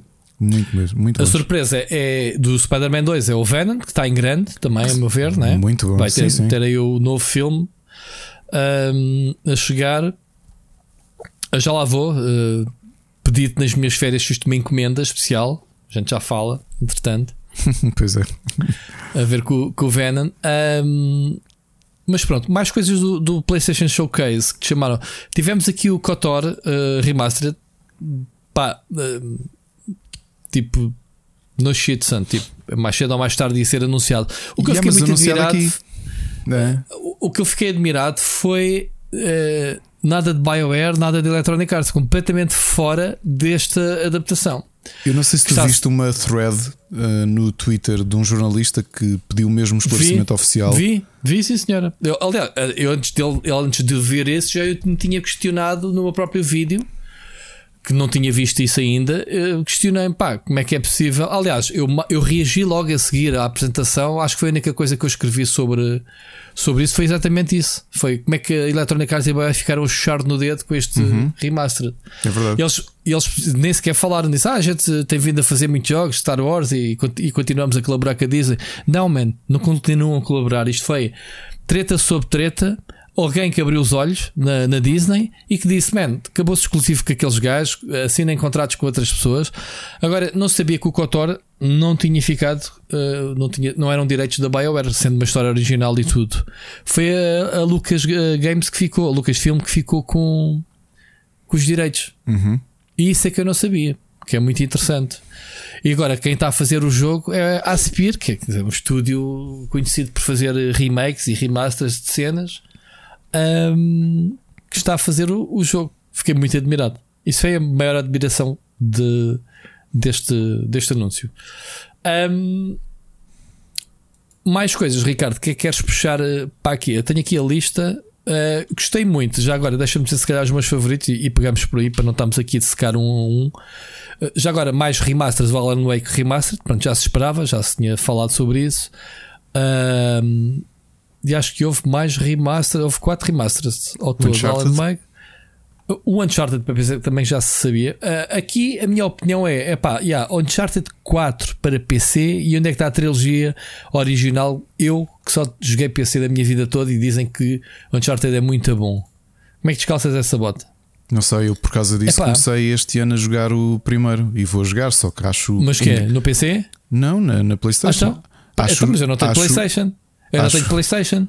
Acho giro, mas não acho que seja. Hum, Epá, não seja, nota-se um bocadinho os anos. Não percebeste a minha questão? Percebi, sim. Ricardo, percebi. eu nunca joguei nenhum, porque no meu PC nunca foi lançado. Agora, porquê é que lançou o 4, man? Porquê é que não lançaram também a trilogia original, remastered, whatever? Pronto. Depois tens o GTA V, que foi adiado para o próximo ano. Um, que, é uma piada estes tipos continuarem a milcar a vaca. Mas pronto, nem merece os nossos comentários o GTA V tivemos os meus favoritos. Gostei muito do Forspoken da, da Square Enix, uhum. uh, que, que, utilizou o motor deles. Um, muito engraçado. Soube depois, por causa de um post, que a Amy Henning foi consultora deste, deste jogo. Portanto, logo aqui, consultora criativa deste Forspoken. Oh, é deste Forspoken, estou a confundir com outro jogo. Espera lá, foi um dos dois. O que é o Project Eve? O Project Eve, yeah, peço desculpa. O Project Eve uhum. que eu uhum. também gostei muito é que foi eh, é que a, a que fez eh, foi consultora, ok? Mas pronto, este Force Pocket está muito a giro, já, já era conhecido. Uh, da Square Enix já tínhamos visto também na, na E3, já tínhamos visto até o ano passado. Não sei se gostaste. Uh, personagem toda cheia de poderes, muita espadachim. Gostei, gostei Muito fotorrealístico, pá, que é o. Eles, estou aqui com o motor deles, o. Como é que se chama o motor? O Lumia, não é? O Luminex ou qualquer coisa assim. Pronto, agora de cabeça não me recordo. Uh, muito interessante. O que é que eu gostei mais? O, o meu favorito, Ghostwire Tokyo, que é o novo jogo do Shinji Mikami, né? Do, do estúdio dele. Mas é, há aqui um reverso no terror claustrofóbico que ele está habituado a oferecer-nos. Aqui oferece-nos terror em cidade aberta, em Tóquio. É isso, é. Muito high-tech, muita tecnologia, muito sci-fi ao mesmo tempo, não achas? Mas não deixa de ser de terror. Estou curioso como é que vai ser esta mistura. Não sei se qual é a tua opinião sobre o jogo.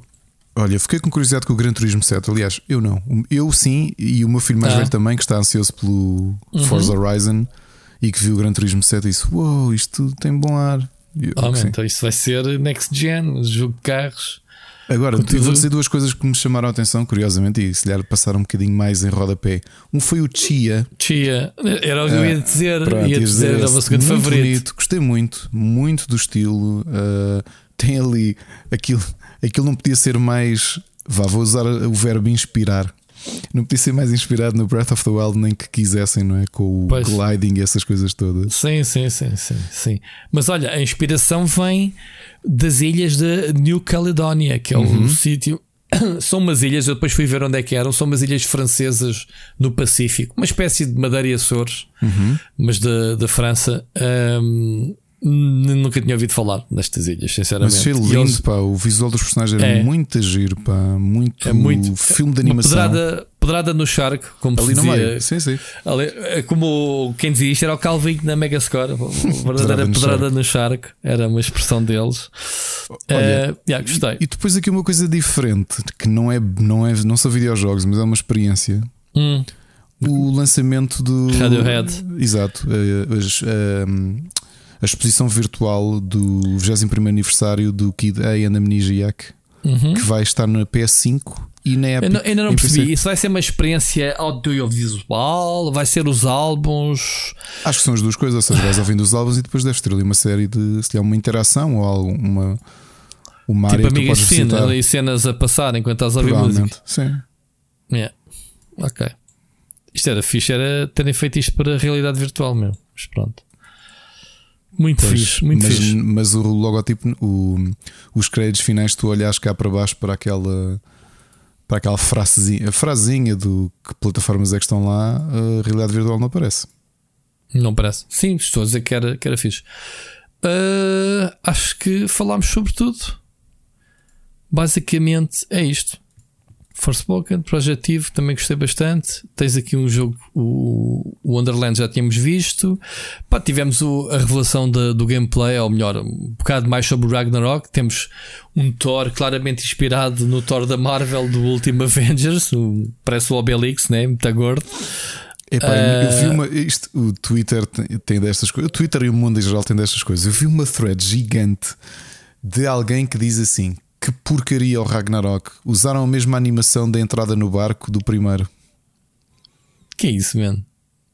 Bem, uma grande discussão, malta a dizer, ah, são, uh, Santa Mónica está muito preguiçosa e não sei o quê, e depois a malta a dizer, então, mas espera lá, se as animações eram excelentes, por que raio que eles haviam de, de estar a refazer Certo. animações? Certo? Então E a uma batalha barba- campal. E a barba do Kratos tem, tem, tem, tem um cabelo branco a mais. Ei, caralho. Ah, enfim. Epá, eu acho que está tá delicioso. Jogaste o primeiro, não jogaste? Não. Ou não jogaste? Instalei Mas- depois de tu saíres daqui. ah, mas ficaste com curiosidade de jogá-lo. Fiquei, fiquei. fiquei. Ah, pá, tu vais gostar. Isso é um Eu jogo que que preenche as medidas. Pá. Eu sei que vou. Mais que está mais que na hora de, de jogares isso. Ah, é muito bom. Pá, parece muito fixe. Obviamente, God of War ah, foi muito bem fechado. Muito bem fechado. Portanto, é isto. O PlayStation Showcase não foi muita coisa, mas coisas giras. Com um músculo, como eu costumo dizer. Olha, vamos ouvir a mensagem. A primeira mensagem. A primeira não, a segunda mensagem da noite do, do Miguel Nogueira. Olá, maltinha gira do Split Chicken. Ahm, finalmente comecei a ouvir o vosso podcast há cerca de duas semanas. Já sabia da existência dele há muito tempo, mas nunca. Nem se faço ideia porque nunca tinha começado a ouvir. Ahm, comecei há duas semanas e neste momento não o consigo largar. Estou a ouvir o que está para trás.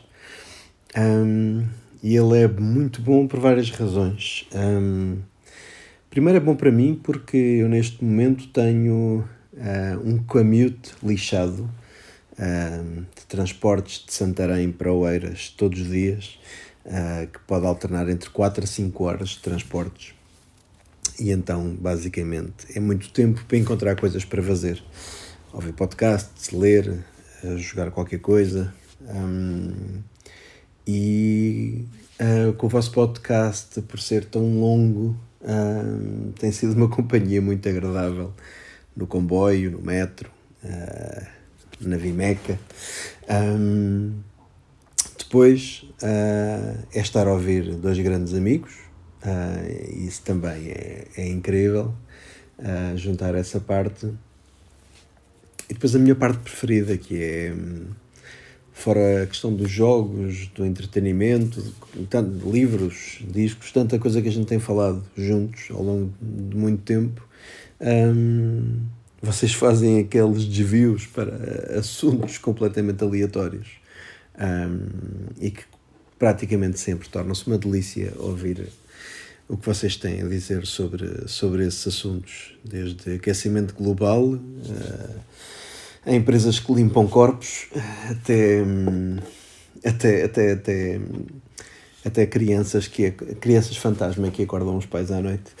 Ah, portanto, é uma delícia. Ah, portanto, primeiro, pronto, queria aproveitar isto para vos dar os parabéns. Para não deixar aqui isto, pronto, sem, sem qualquer contribuição, como forma de agradecimento, quero deixar também duas recomendações, já agora. Ahm, reparei que alguns, alguns dos vossas mensagens dos, dos vossos ouvintes fazem isso e, e quis também deixar qualquer coisa para, para vocês, principalmente. e para, e para quem vos ouvir. Um, não tenho recomendações de jogos, porque com este caminho e o trabalho, uh, o tempo que sobra uh, basicamente é para dormir, uh, fazer a lida da casa e fazer refeições. Portanto, a única coisa que tenho jogado é Animal Crossing na Switch, no comboio às vezes, e um jogo muito simples, básico de palavras no iPhone, que é o Cody Cross. Portanto, as minhas, um, as minhas recomendações vão para um podcast e vão para um filme. Este eu escolhi especialmente para falar aqui por uma razão, porque pela mesma razão que eu só encontrei, só comecei a ver o Split Chicken agora tão tarde, isto também são coisas antigas que só agora, é, é pá, cerca de, de, de, um mês, é que, eu, é que eu me deparei com elas por sugestão de alguém. Um, provavelmente a minha parte se calhar já conhece, porque isto, estas coisas foram famosas, mas eu não fazia a mínima ideia que existiam. O podcast que eu gostava de vos recomendar chama-se Stuff You Should Know. É um podcast que arrancou em 2008, de dois ex-escritores do site How Stuff Works, e em todos os episódios, em cada um, eles explicam-nos algo uh, no mundo e como é que funciona. É, é, é, feito por uma dupla que é o Josh Clark e o Chuck Bryant. Eles pesquisam muito os temas e depois entregam-nos a explicação com, com um humor muito próprio entre eles, uh, um bocado similar ao, ao, ao, que se passa com a, entre a química que vocês dois têm. Uh, e, é muito, e, é, e é muito engraçado. Ao que parece, já está há anos por aí, uh, desde 2008, acho eu, e, e, está quase sempre no top 10 dos podcasts mais ouvidos. E pá, ele tem, uh, do que tive a pesquisar, tem, já tem 1300 episódios, eu acho que já, já apanhei pá, uns, uns 80 de backlog.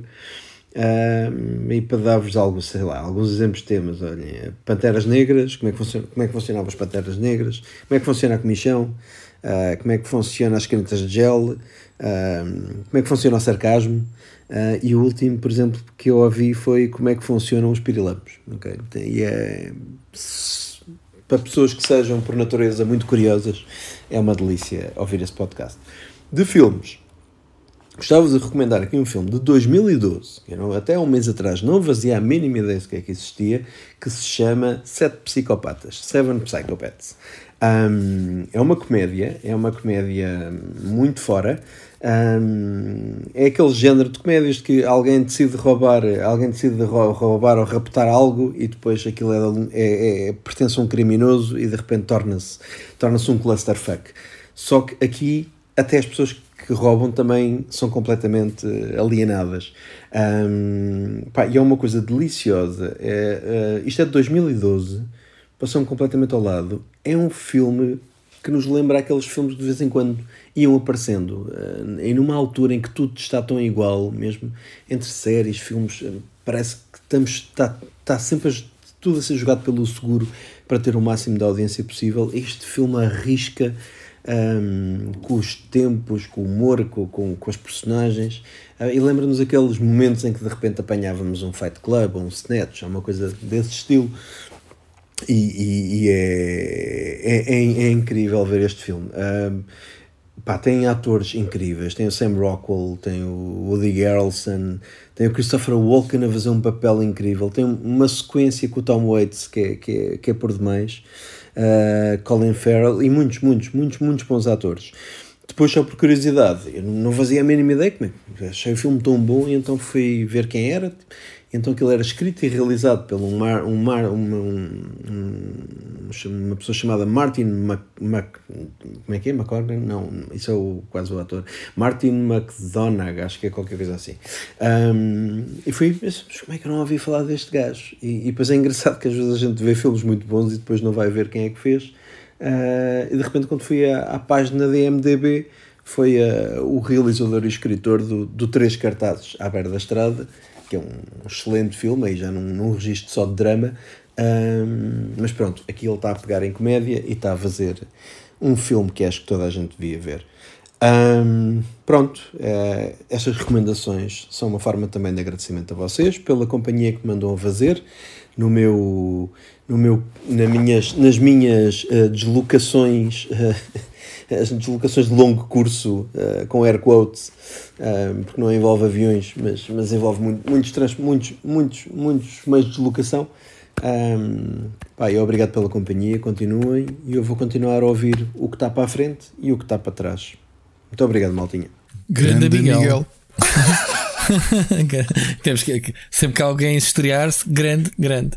O Miguel, já agora para contextualizar, eh, tu melhor que ninguém, O Miguel funda- é o fundador, do, Rubber Rubber do Chicken. Chicken. É, siga. Eu, eu, eu fui o, o herdeiro, ele, ele passou-me o bebê para o colo, mas quem criou o Rubber Chicken foi o Miguel. Eu juntei-me só ao Rubber passado nove meses de, de existência, portanto foi ali um bebê. E eu conheci o Miguel em Hollywood. Pois foi. Sim. Pois foi. Literalmente, literalmente em Hollywood. Foi foi. em Los Angeles na, na E3, basicamente. Muito fixe. Boas memórias que temos dessa altura.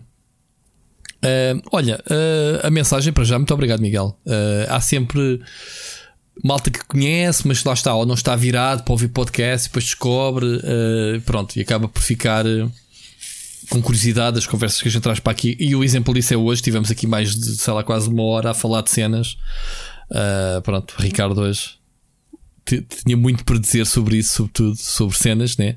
Exato. O split screen é, é split screen, o, o split chicken é vida, É vida. como já aqui fomos eh, chamados. E obrigado pela tua mensagem. É assim, eh, se fosse 5 horas de que meeting por dia, portanto, presumo, sei lá, quase 3 horas para lá e 3 horas para cá, né? De Santarém. Horrível, coitado. Uh, pá, eu, eu, eu dava em maluco realmente se não tivesse se não tivesse nada para fazer. Quer dizer, eu, eu teria que arranjar formas para par tudo o que fosse séries, lá está, podcasts, como tu dizes, eh, ou jogos, ou banda desenhada, pronto. Enfim. Ahm, sobre as tuas sugestões, olha, fiquei muito curioso com o filme, também não conheço, Sete Psicopatas. Ah, o podcast, eu conheço o trabalho deles na no site né, e revista do do que sugeriste do Stuff You Should Know e outra era How Stuff Works. Lembro-me perfeitamente que era uma das fontes que eu utilizava, aliás, que a gente utilizava da Goody para uma das revistas porque nós tínhamos qualquer coisa assim parecida. Tínhamos uma revista parecida How It Works ou como é que isto funciona, uma coisa qualquer, que já nem me recordo como é que chamava a revista. Que era essa, que era essa fonte. Ricardo, o que é que dizes? Olha, gostei muito, já adicionei aqui para o, na minha lista para ouvir mais tarde. Achei interessantíssima a ideia do, do Miguel. Ahm, gostei muito de ouvir. Tenho imensas saudades do Miguel. O Miguel foi a última pessoa com quem eu almocei antes de eu descobrir que íamos ter que ficar em confinamento. Fui visitá-lo porque ele teve umas coisas mais sérias para me contar e Uhum. ofereceu-me três livros do Assassin's Creed. Na altura até vos contei isto.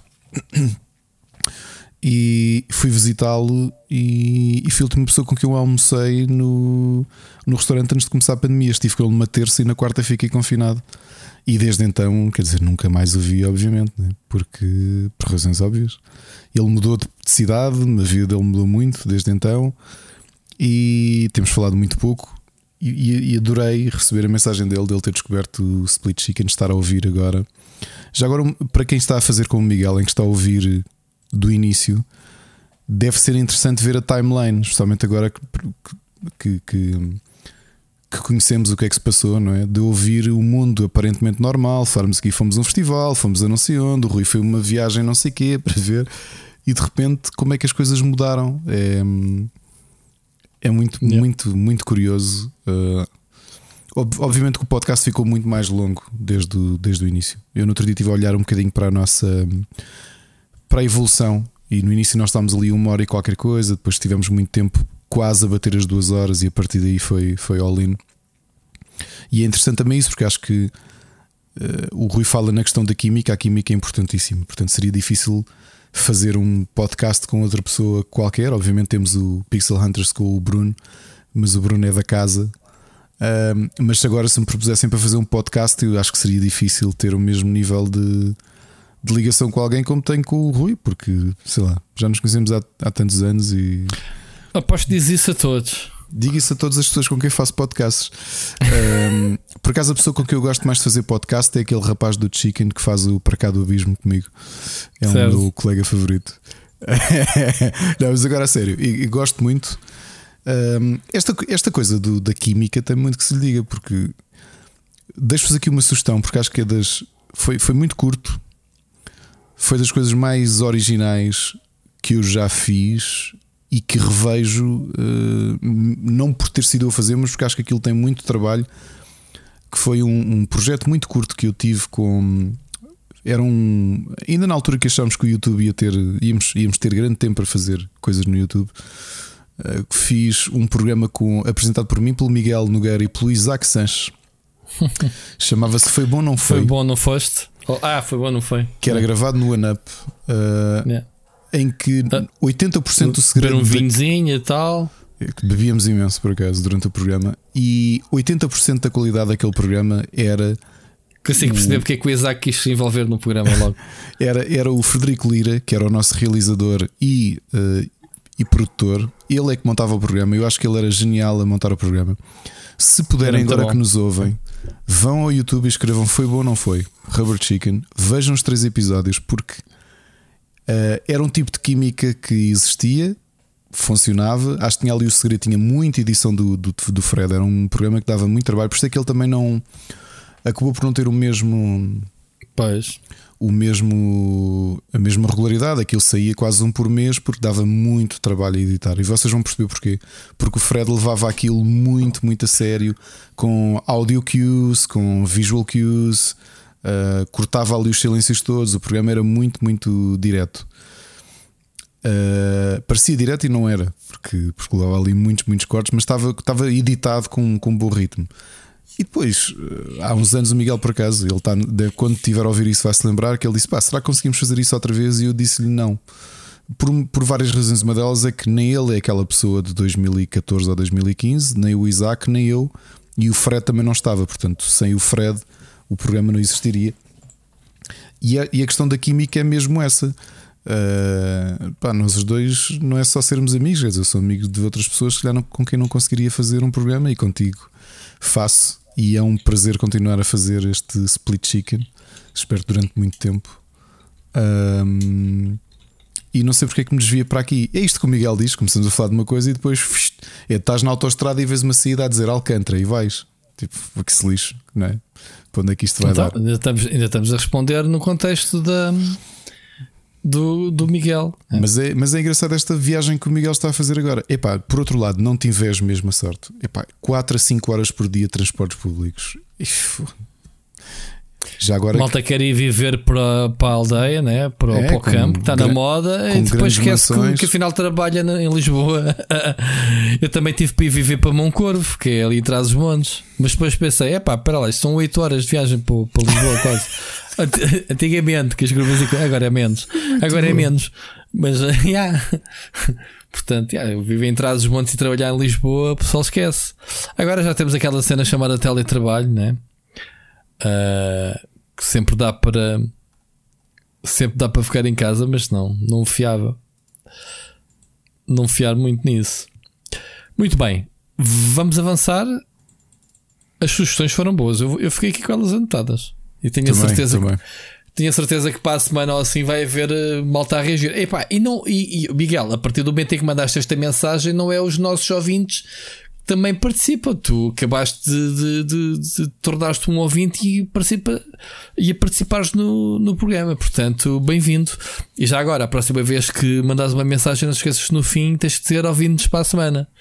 No teu caso, estás-nos a ouvir todos os dias, porque estás Pois é. a, a ir ao backlog, mas é pronto, estás a perceber. Grande É abraço, verdade. Miguel. É verdade. Muito bem. Olha, ao bocado podíamos ter aproveitado a embalagem da, da, da PlayStation Showcase eh, para falar do Horizon Forbidden West, que não esteve presente neste showcase porque já tinha recebido um, um showcase dedicado.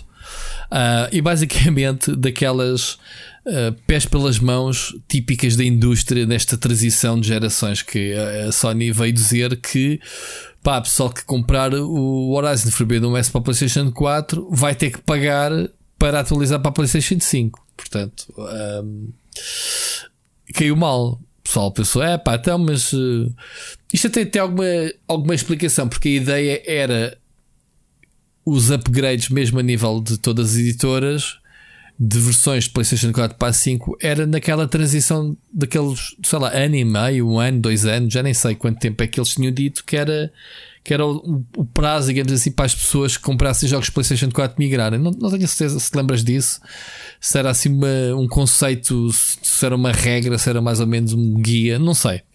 Sei foi que inicialmente uh, quem comprasse a versão PlayStation 4 podia migrar para PlayStation 5, mas acho que o jogo ao ser adiado a Sony deixou cair isso. Ok? Não sei se estou a explicar bem. O que é certo é que o jogo eles começaram por dizer epá, que era preciso pagar a diferença de, dos 60 dólares ou, ou, ou, o que é que era para os 70 dólares que custava a versão PlayStation 5. Portanto, pagar ali os 10 euros de diferença. Claro que a internet não, não falha, não é? Uh, portanto, a, internet começou a dizer que não, não pode ser, não sei o quê, e a Sony voltou atrás e disse: não, este jogo ainda vai dar, ok? Ainda vai dar para fazerem a atualização gratuita, mas a partir daí acabaram-se os jogos. Portanto, a partir de agora, quem quiser fazer a atualização tem que pagar a diferença ou comprar a versão direta. Estamos a falar do, do God of War e, e o sei lá, o Gran Turismo, nem sei quais é que são os jogos exatos que vai ser outra vez PlayStation 4 PlayStation 5, não é? O que é que tu me dizes, Ricardo, sobre isto? Eventualmente, esta já sabíamos que isto era sol de pouca dura. Esta ideia dos updates gratuitos eventualmente ia, ia era, era como é que se diz? É... De esperar? Há de ser sol que dá de deixar de dar uva, não é? Porque há dinheirinho para fazer. Numa fase inicial, até do ponto de vista mediático, é interessante porque tens um bom, uma boa comunicação. Uh, porque é aquela ideia de olha, atenção, que nós estamos a oferecer isto e tudo isso, é uma, é uma informação positiva. Mas já se estava à espera que eventualmente isso ia acabar. Porque, novamente, o mercado manda nestas situações e muitas noutras, e aquilo que, e aquilo que o mercado diz é que há interesse em, ou há disponibilidade para pagar. E há de acontecer. E portanto está para breve, de certeza.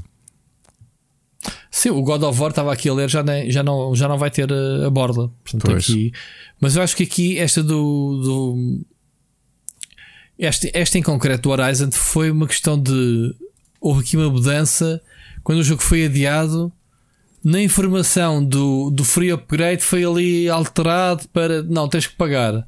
Depois o pessoal começou-se a queixar e depois o Jim Ryan teve que chegar à frente e dizer: não, não, não, não.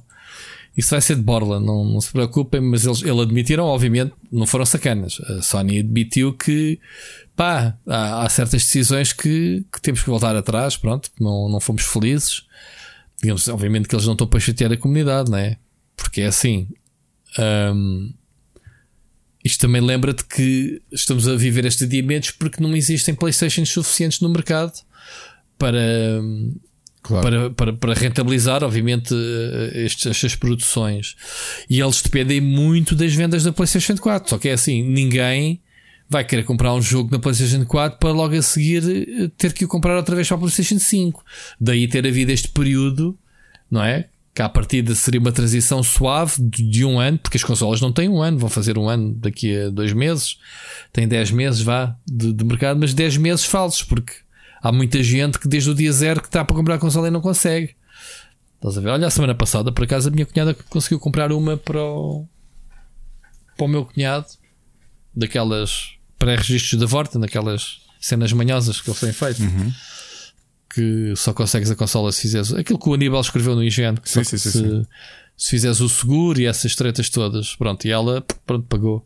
Um, mas o que é certo é isto: é, é eles, eles tanto, tanto que estes jogos eram para ser, julgo eu, não sei se era o, o Horizon, que inicialmente só foi anunciado para a PlayStation 5, mas que de repente afinal também havia para a PlayStation 4.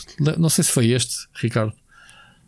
Uh, ou foi o God of War, não tenho a certeza. Uh, porque é esta necessidade, é pá, afinal, se calhar ainda temos que vender jogos para a PlayStation 4, porque isto está tão escasso a PlayStation 5 um, o que não deixa de ser curioso que esta semana saíram dados, já agora, agora mudando um bocadinho a agulha, mas sobre o mesmo, sobre o, o, o novo Tales, o, o, o, ai, o, o Tales of Arise da, da Nang Bandai, que eles estavam a dizer que pá, o jogo só vendeu basicamente na PlayStation. Ahm, ou seja, as vendas das PlayStation 4 e 5 eram 85%, comparação com 1% de vendas no PC e 13%, o que é que era das consolas Xbox. Uma análise que podes fazer, primeiro, é o público que está em, nas diferentes consolas, não é? Obviamente que tu sabes que é mais habitual este tipo de action RPGs. Isso foi a leitura que eu fiz logo. Isso é, Ah, yeah, o público japonesa. japonês eh, joga na PlayStation. Sim, isso foi logo a análise que eu fiz. A segunda, Não, isto- as extrapolações que tu podes fazer para o público da Xbox. Um, o serviço da Xbox é bastante bom. E será que há muita gente como tu que tem a Xbox como segunda consola? Isto esquecendo o facto de tu receberes eh, jogos, mas que olha para a Xbox como uma máquina com muito conteúdo, co- graças ao Xbox Game Pass. Está tudo à espera que caia no Game Pass. E né? que entretanto, a nível de compras, que tu vais, vais pela PlayStation, mais ou menos naquela certeza de ok, Certo. isto garantidamente há de cair por aqui. Novamente, também não sei se isso. Eu vi números parecidos, não sei se isso remonta a informações de, de vendas eh, retalho, se vendas. É, era- foi um post no Twitter, é muito também. vago, é muito vago. E ainda por cima é um jogo, vá lá, um, como tu disseste e bem, um RPG japonês, muito. Eu queria, queria este tipo de análise multiplataformas a jogos ocidentais para percebermos onde é que estão as vendas, tal como este. Portanto, isto vale o que vale, ok? Sim, porque vale, é vale- assim, vale que a- vale. a questão dos jogos japoneses é que não nos podemos esquecer. Vejam o caso da Anis America, não é? Que, que grande parte do, do catálogo deles são ocidentalizações de jogos de séries famosas do Japão, especialmente da Nihon Falcon, e que tu, tu viste que a aposta da marca quase sempre foi com o Disgaea, por exemplo, a aposta sempre foi Vita e, e eventualmente P- PS3 e depois PS4 e agora PS5 porque é é onde está o público habitual, porque historicamente é assim que acontece. Tu olhas para a PS1, que realmente teve um bom catálogo, mesmo para ocidentais, eh, com os jogos japoneses, mas a PS2 é completamente avassaladora na quantidade de bons jogos que tem, de JRPGs, action RPGs eh, japoneses. E Eh, continua-se a ver a, a Square Enix a apostar na PlayStation, quando foi agora a exclusividade, Exato. poderá ser temporária do, do Final Fantasy XVI, não é? Tu tens, eu acho que há títulos da Platinum que saíram na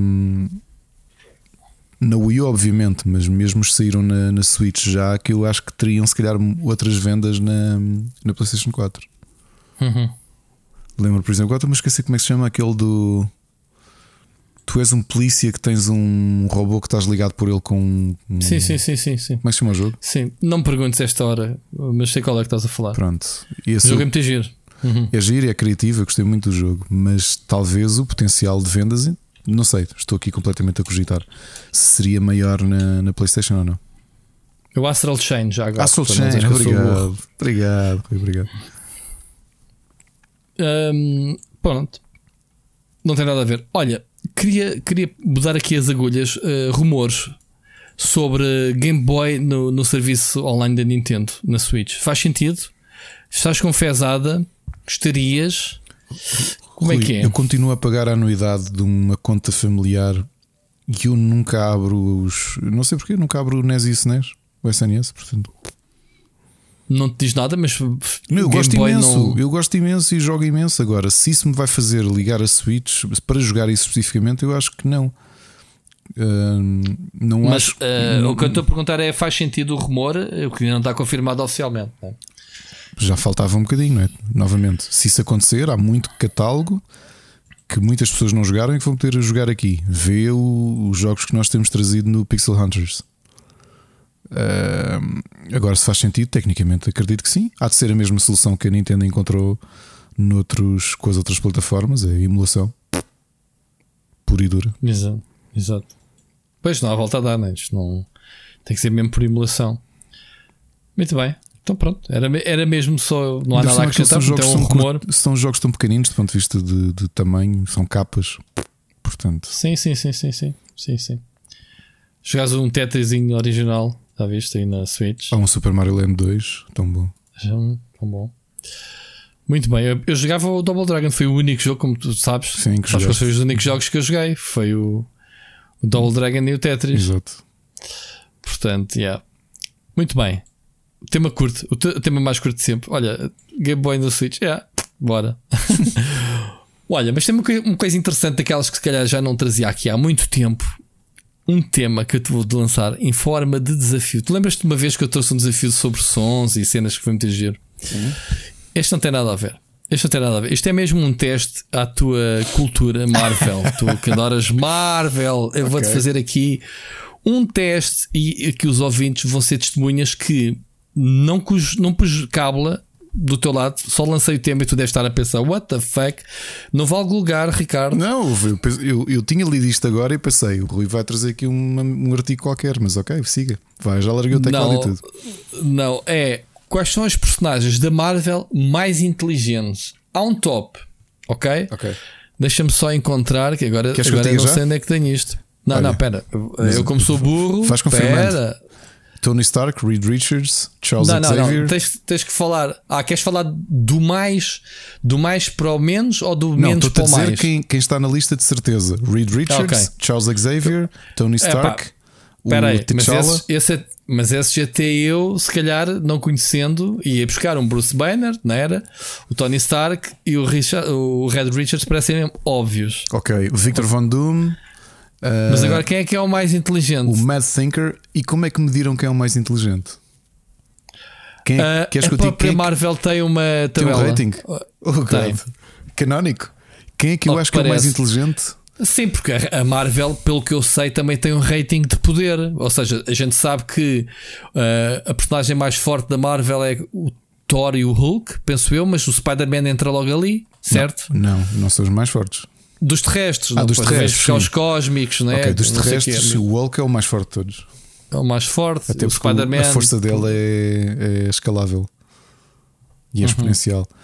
Queres que eu diga quem é que eu acho que é o mais inteligente de- do universo Marvel? Mas isto, isto mete personagens cósmicos ou é só um Sim, terrestres? vale tudo. Há personagens que eu não conheço. Ai, é sério, personagens cósmicos já começas a lixar, porque sei lá, o, o Living Tribunal conhece tudo, o Beyonder conhece tudo, o Galactus conhece tudo, os Celestiais conhecem tudo, é um bocado difícil. Nenhum está nessa lista. Não? Então, olha, diria que entre, Já o, trataste em alguns ao início. entre o Reed Richards e o Victor Von Doom são os personagens mais inteligentes da, da Marvel, mas o Reed Richards apostaria quase certeza.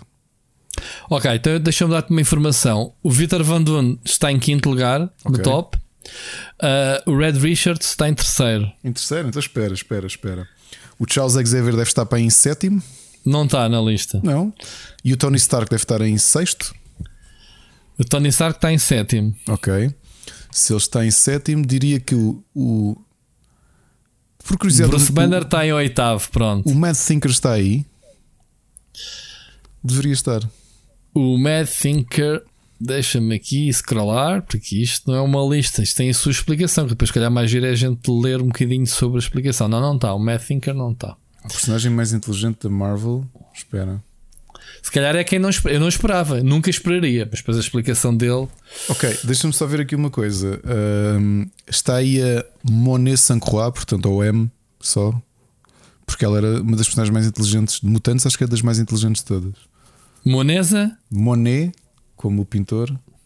Não. Saint-Croix, não. O mais inteligente de todos. Está uma chamada Lunella Lafayette. Será que é a mesma coisa que estamos não, a falar? Não, não, não, não. Conhecida como a Moon Girl, não? Não. Que está em quarto lugar. Curioso.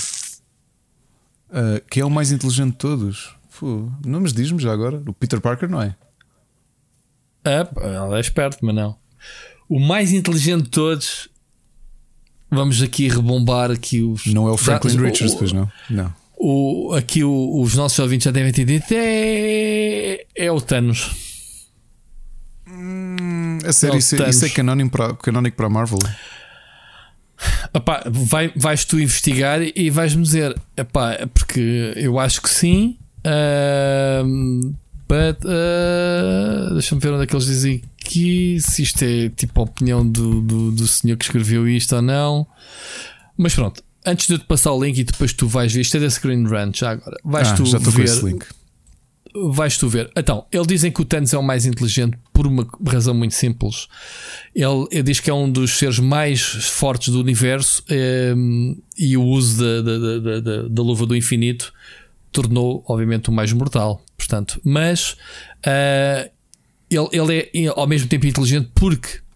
ahm, conseguiu eh, eh, atingir um, um conhecimento científico e tático capaz de se modificar geneticamente, ok? Tornar-se mais forte, uh, criar aquela cadeira que o, que o teleporta, que o faz voar através de dimensões, uh, e as invenções pá, superiores a tudo que algum ser extra- Epá. extraterrestre tenha criado. Eu, eu diria que, pronto, isto é, é alguém do Screen Rant que escreveu. Eu discordaria por uma questão de expectativas. O Thanos é um, é um eterno e, portanto, o conhecimento que a sua civilização tem é bem superior àquela que os.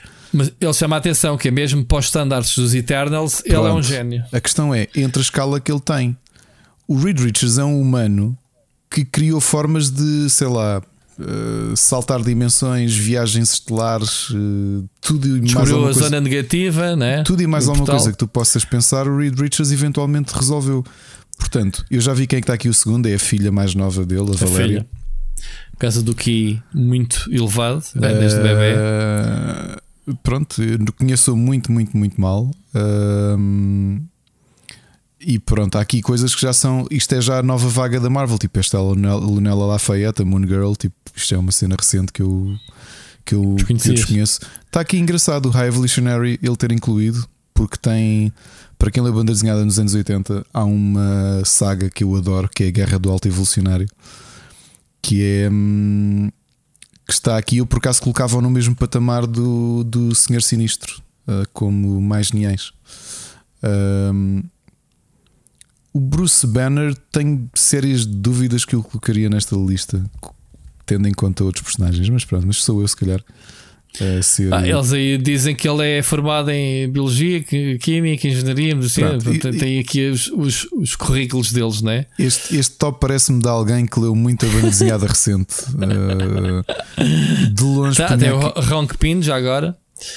De longe punha aqui outras. outras Olha, e quem é este Amadeu Show já agora? O Amadeu Shoa é um dos novos, é um, é um Hulk também. Foi um Hulk Hulk, recente, sim. Mas ele mantém a inteligência ao mesmo tempo que, a for, que tem a força. Ahm, Não sei, poria aqui outros personagens que eram ahm, mais inteligentes. E faz-me confusão o Victor Von Doom estar tão em baixo também. Ah, não sei, isto sou eu a ser picuinhas. Ah, o Thanos. eh, Pronto, eh, eu só trouxe isto para te desafiar e, obviamente, para meter-me contigo. Eu não percebo nada disso. Mas só que é daquelas Eh, coisas que são um debate, não é? Que tu ficas a olhar e pensas, "Ya, quem é que quem é que faz sentido estar aqui que, que não está? Porque tens uma coisa, uma criação relativamente recente, tem para aí 15 ou 16 anos, que é os Illuminati. Que é malta negacionista que está a ouvir isto, isto é banda desenhada, ok? Isto não é real, ninguém anda a comer bebés.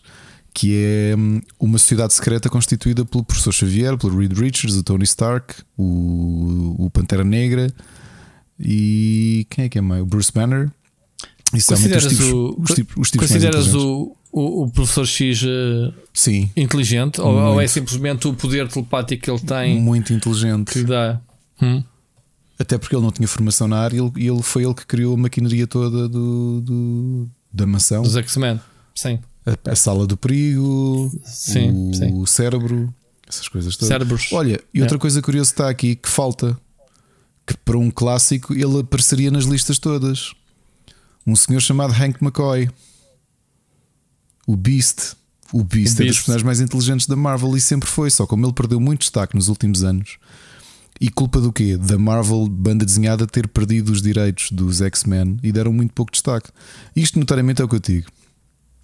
Parece-me lista de alguém que. Pronto, isto é o Screen Rant, não é? Vamos aqui fazer uma lista. Que estas listas são todas para debater. Se calhar neste momento está o Machado a ouvir isto e a dizer assim: Ai, o Ricardo está a ser um idiota. Tipo, que parvo isso de dizer que Ah, não por isso é que eu te não meti, por isso é que eu quis te desafiar, obviamente.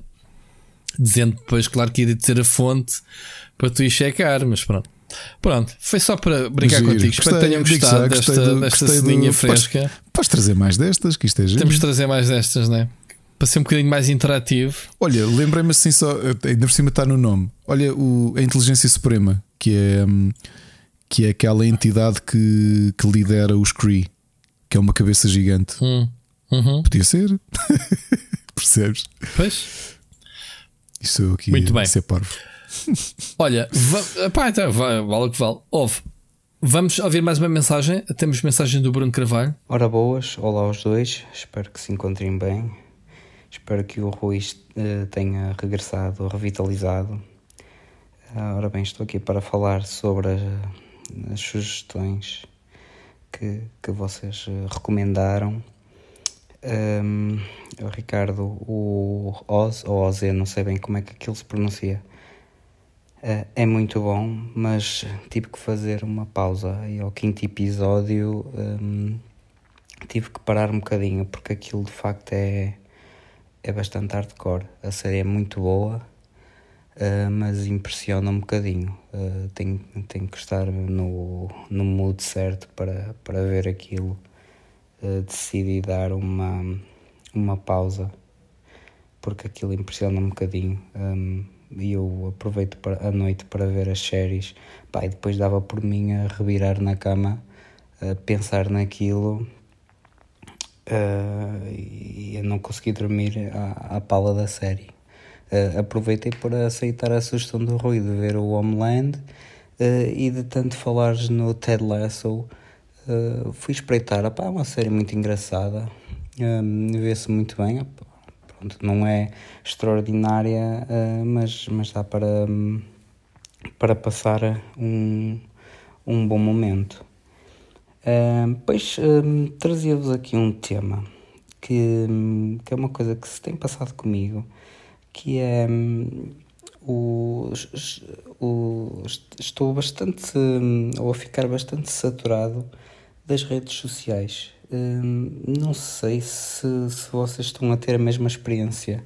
Uh, começou com o Facebook, hum, muitos, muitas uh, mensagens de patrocínios, coisas nada a ver com o que eu seguia. Acabei por desinstalar o Facebook, fiquei só com o Messenger pronto, para falar com, com o pessoal, até mesmo por parte do trabalho. Um, depois passou para o Instagram, igual, o Instagram inundado com publicidade, nada a ver. Deixei de ver coisas que eu seguia que tinha interesse. Um, acabei por desinstalar o Instagram e agora um, está-me a acontecer o mesmo com o Twitter. É raro uh, eu ver de, tweets uh, que eu realmente quero ver. Tem-me aparecido muita porcaria. Uh, eu não sei se vocês têm tido uma experiência semelhante, pá, não, não sei qual é o caminho que isto está a levar. Uh, neste momento é a única rede social que eu tenho instalada, até mesmo por causa da, desta comunidade, porque eu gosto de estar, de saber as vossas novidades e de vos seguir.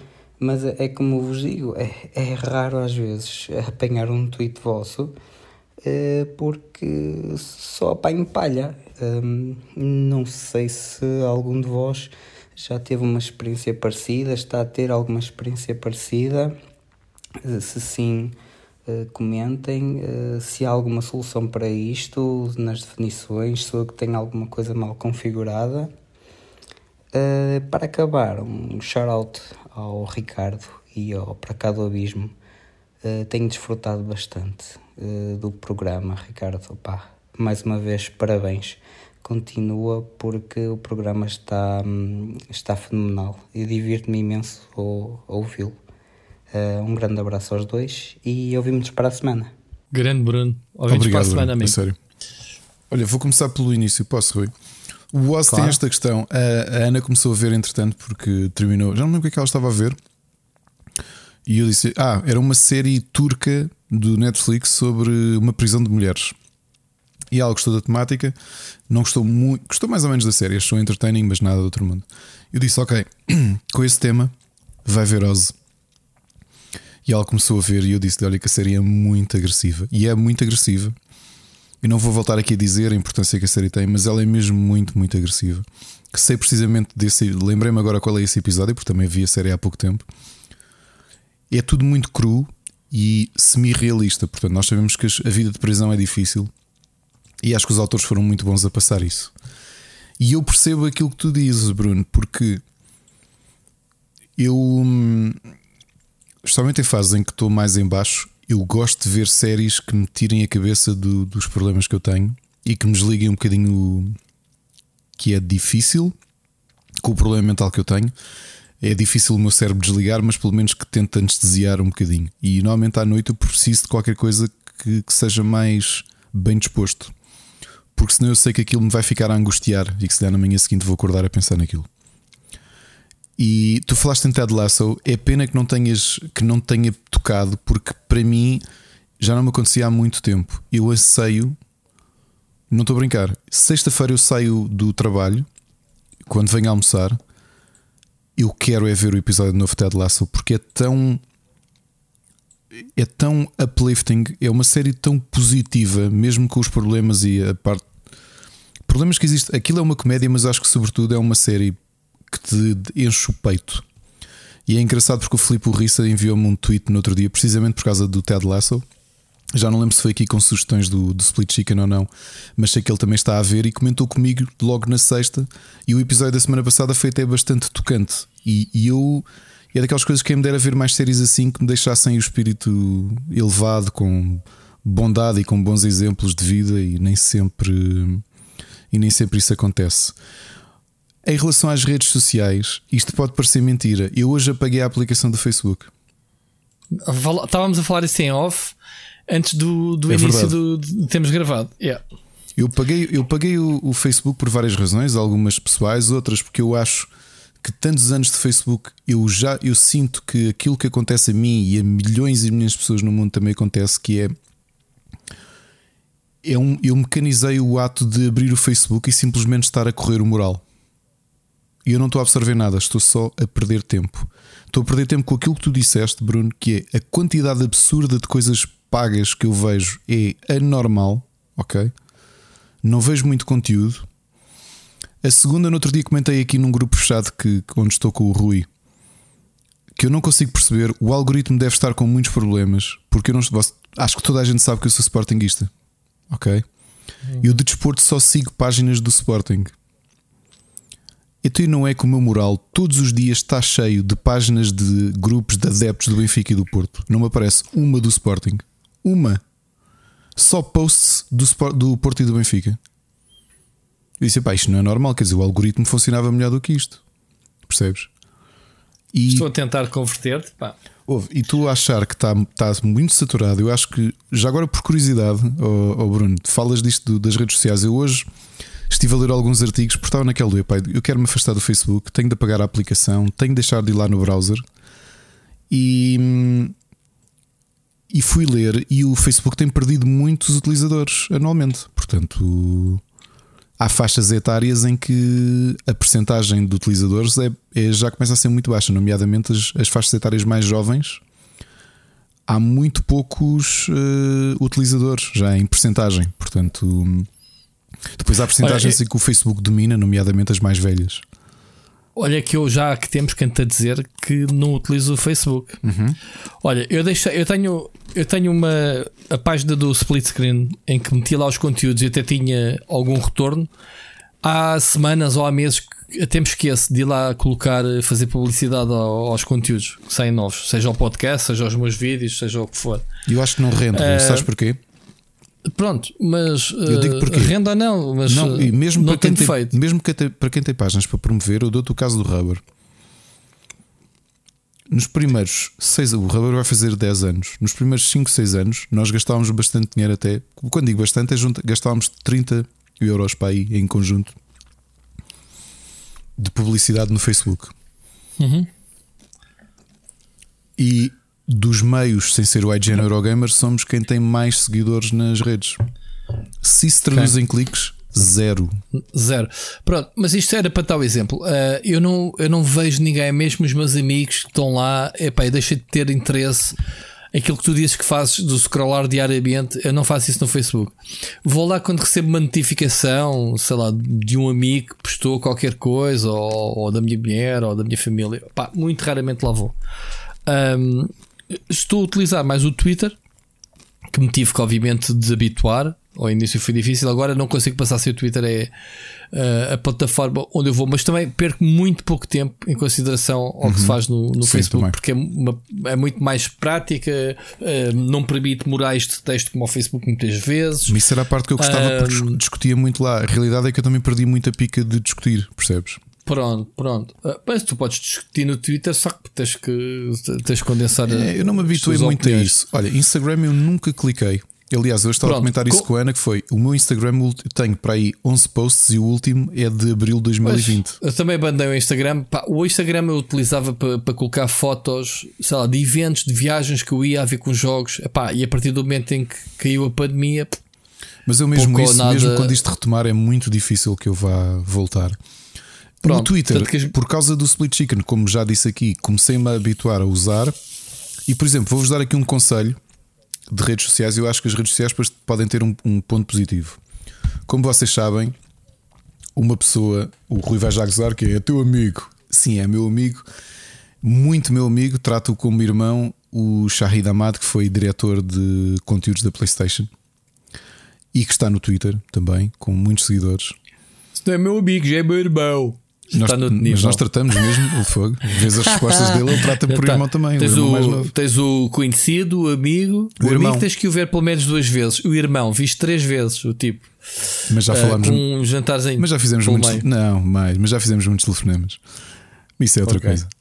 Um, um conselho que Já eu vos dou. nudes um com o outro. Não, um conselho que eu vos dou, se puderem, procurem Shahid, Shahid Ahmad no Twitter.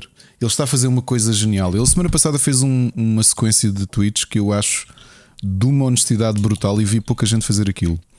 Como eu dizia, ele, ele começou como game developer em 82, foi diretor de conteúdos da PlayStation, despediu-se porque queria ser um developer indie. A semana passada ele fez uma sequência de tweets que foi muito partilhado porque é uma história interessante que é ele a mostrar cinco erros que cometeu como depois de sair da PlayStation, que era uma estrutura gigante, e passou a ser indie developer, e como é que ele tentou sobreviver àqueles cinco erros. E é brutal porque, por exemplo, o primeiro erro que ele mostra é eu, eu, eu estabeleci um salário demasiado elevado para mim porque estava habituado a um nível de vida diferente. E rapidamente percebi que, como indie, não podia ter aquele tipo de salário. Estás a perceber? Então, é uma sequência brutal de tweets dele, muito honestos, do que é que ele falhou, mesmo para os anos todos de experiência que tinha e como é que tentou corrigir. E agora está a fazer uma coisa brutal que também está a ter grande seguimento, que é está a criar uma coisa diferente. Nunca vi isto. Está a contar a vida dele de developer por temporadas. Ou seja, todos os dias às 3 da tarde ele faz uma sequência de tweets. A que ele chama, imagina, hoje foi o episódio 1, desculpa, episódio 4, temporada 1. E ele faz uma sequência de tweets que estás a seguir a narrativa da vida dele. Como é que foi, os jogos que ele teve, quanto é que vendeu, quanto é que recebeu no primeiro jogo. Isto desde 82. Ele está a fazer isto. E ele já tem aquilo tudo delineado para nove temporadas. Pá, e aquilo está dentro do meio de, de game development. Está toda a gente a retweetar e tipo, pá, ansioso por amanhã e não sei o quê, para ouvir mais, para ler mais. E acho que é uma maneira inteligente e, e diferente de usar o- as redes sociais. Regra geral, eu próprio quero começar a largar muitas redes sociais. Muito mesmo. A única que eu tenho mais proximidade é o Facebook, é onde tenho muita gente. Uh, cada vez vejo menos conteúdo de pessoas próximas. Há algumas pessoas que eu tenho próximas e que continuo a postar muito. Uh, de resto, vejo muito pouco conteúdo. E a minha vontade para continuar no Facebook é curtíssima. Curtíssima mesmo. Porque acho que isto é.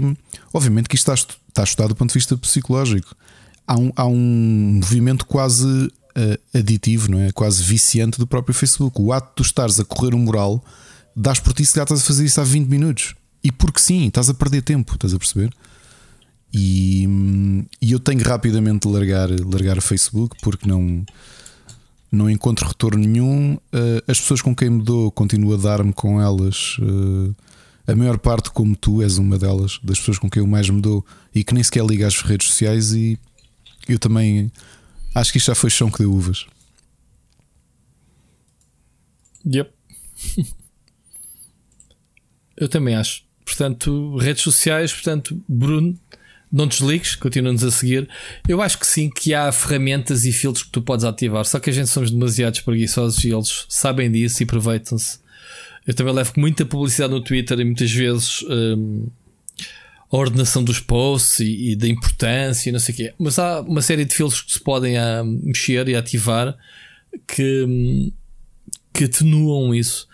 Eu, por exemplo, agora é, é mesmo só é mesmo só no, no Twitter.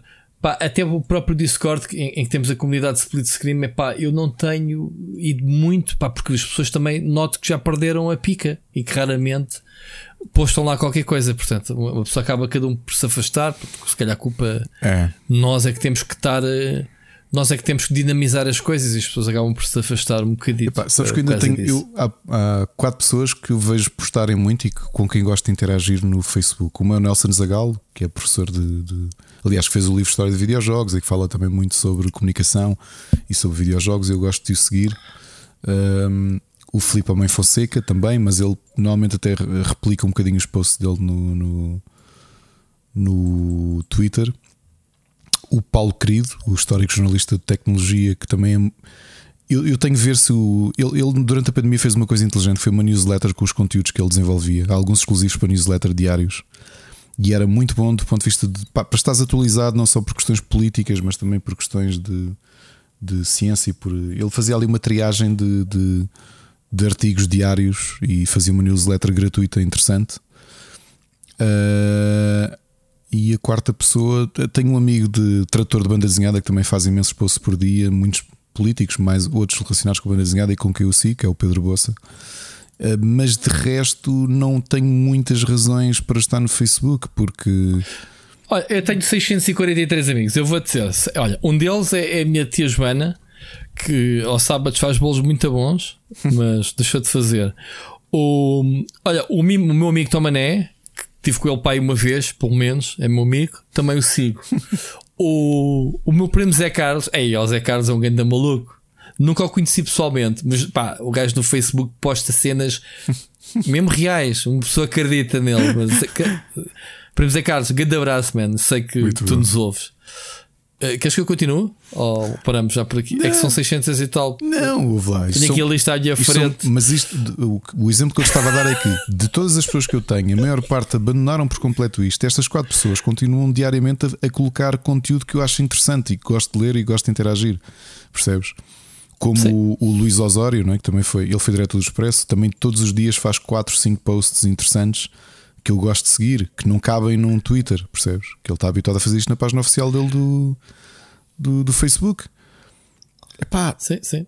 é isso, portanto, há pessoas que eu gosto de seguir, só que por outro lado, se é, é suficiente as interações que tenho com elas e o conteúdo que elas trazem para Isso há, continuar no há de Facebook, haver uma não. forma de, de tu bloqueares tudo o resto e só queres coisas desses. Hum, não As sei. notificações, não sei. Bom, adiante. Bruno, obrigado pela tua mensagem mais uma vez. Ah, obrigado por teres seguido as nossas recomendações e estamos contigo. Qualquer coisa, fala connosco, sabes onde nos encontrar, portanto, tenhas problemas.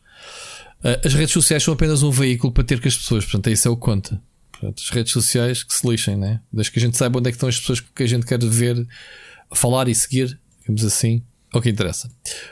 Olha, ah, antes de passarmos à mensagem seguinte, que é do Oscar Morgado, tenho aqui dois assuntozinhos que quero falar contigo. Aliás, Que são muito sim, dois semelhantes, não é? assuntos. É, é, o, Mas em é o extremo. Houve uma história de, de- de- do Metroid Prime, portanto, da Retro Studios, do crush do primeiro jogo, pá, em que eles estavam na descoberta, estavam. ah, a história é gira, está aí o, o artigozinho f- em, em que eles explicam que eles estavam com vários projetos em mãos, vários protótipos, temos assim, e que basicamente estavam em quatro projetos diferentes e que o, o, o Shigeru Miyamoto visitou o estúdio e não gostou de nenhum, ok? Chamou-lhe apenas a atenção um deles que era um jogo da primeira pessoa em que eles disseram pá, isto era está fixe, mas isto era bom se fosse um Metroid Prime, aquilo que daria origem ao Metroid Prime, portanto, um Metroid na primeira pessoa. Ahm, e depois eles, claro, ah, motivados com a aprovação do, do, do Miyamoto, né? Ah, acabaram por ah, fazer uma maratona porque, ok, vocês conseguem Metroid Prime, mas o jogo tem que sair. Ricardo, não me lembro, pá, era, foi para a GameCube, né? Ahm, em 2002, está aqui a data na altura. Ah, os tipos tiveram que se esfalfar todos. Reparem, o estúdio todo teve que se matar. Estavam a fazer 100 horas semanais. Ok? 100 horas por Como é semana que não, para acabar como o é que jogo. não houve malta a morrer eh, de exaustão? Portanto, quando a gente fala atualmente, isto, o crunch, reparem, isto, isto tem 20 anos. Ahm, não fizeram tanto crunch no 2 e no 3, mas no primeiro, que foi aquele, aquele tipo, ah, o Miyamoto teve cá, man, gostou bué, já tem que fazer muito isto, vai ser mesmo tipo aquele, aquele tiro, man, aquele, jogo nos vai colocar lá em cima. E foi, e foi. Uh, houve, houve pessoal que teve lá 48 horas diretas, tipo, uma hora de sono, a fazerem dias de 36 horas de trabalho seguidas, tipo, pumba. É, isto durante meses, ok? Diz que nos últimos 9 meses da produção do jogo estiveram lá tipo 24 horas por dia, 7 dias por semana lá todos. Portanto, esquece. nem iam a casa dormir nem comer, era tudo lá. Obviamente que depois, eh, quando o jogo acabou, houve muita gente que se quis demitir, obviamente, uh, e isso ia destruindo o estúdio. Portanto, eles conseguiram, digamos assim, uh, atenuar mas graças à Nintendo, a Nintendo apercebeu-se dessa situação grave, do potencial do estúdio e da qualidade do jogo do Metroid Prime uh, e comprou o estúdio, basicamente. Ok? Lá está, a grande Yata uh, que conduziu isso e, e, e, fez, o, fez essa. tornou a Retro Studios, digamos assim, um estúdio da Nintendo. Isto é interessante, uh, Ricardo. Quase 20 anos depois de sabermos isto do crunch que as pessoas queixam agora sempre houve. É aquilo que eu defendo na indústria. Sempre houve. Sempre houve. E não é só não na indústria de videojogos. Era... Não é só na indústria de videojogos, exatamente. Um, não saem cá para fora essas histórias, porque quer dizer, não, não é bom para ninguém, né? do ponto de vista de um lado e do outro. Uh, atualmente falam-se de uh, uh, que, que há crunch daquilo. Isto é interessante de, de, de ver, porque é que eu chamo este tema, não só por causa disto, como há um estúdio no, no inverso, Ricardo, que é o, o, Como é que se chama? O estúdio do Bugsnax, foi lançado agora para a PlayStation 5. Um, decidiram implementar as quatro, os quatro dias da semana. Isto é um sonho, é uma espécie de, de utopia, Ricardo, que as empresas querem, mas não arriscam porque têm medo de perder dinheiro, não é? Algumas já estão a tentar então, isso, por acaso, não são só eles. Mas grandes ou pequenas? Estes são estúdios pequeninos. Portanto, não tem grande impacto. Os estúdios grandes uh, é, é, complicado. Pronto. Mas estes estúdios da Young Horses, que fez o Bugsnax, uh, tiveram um período de teste em que trabalhavam só 4 dias por semana. Portanto, para dar um melhor equilíbrio aos seus funcionários de vida pessoal. Portanto, eu estou a ler isto, foi na, no IGNPT. E então eles. Hum, acho que o teste foi tão bem sucedido que eles passaram a trabalhar então definitivamente 4 dias por semana. E dizem eles que. Hum, que acredita que, que este modelo de, de, trabalho pode ser aplicado a estúdios de maior dimensão, mas obviamente, lá está, ajustes de expectativas têm que ser feitos. Não podes querer, provavelmente, que as mesmas pessoas que fazem o trabalho de 5 dias façam-no em 4. Tem que haver ajustes, não é? tem que haver compromissos, digamos assim.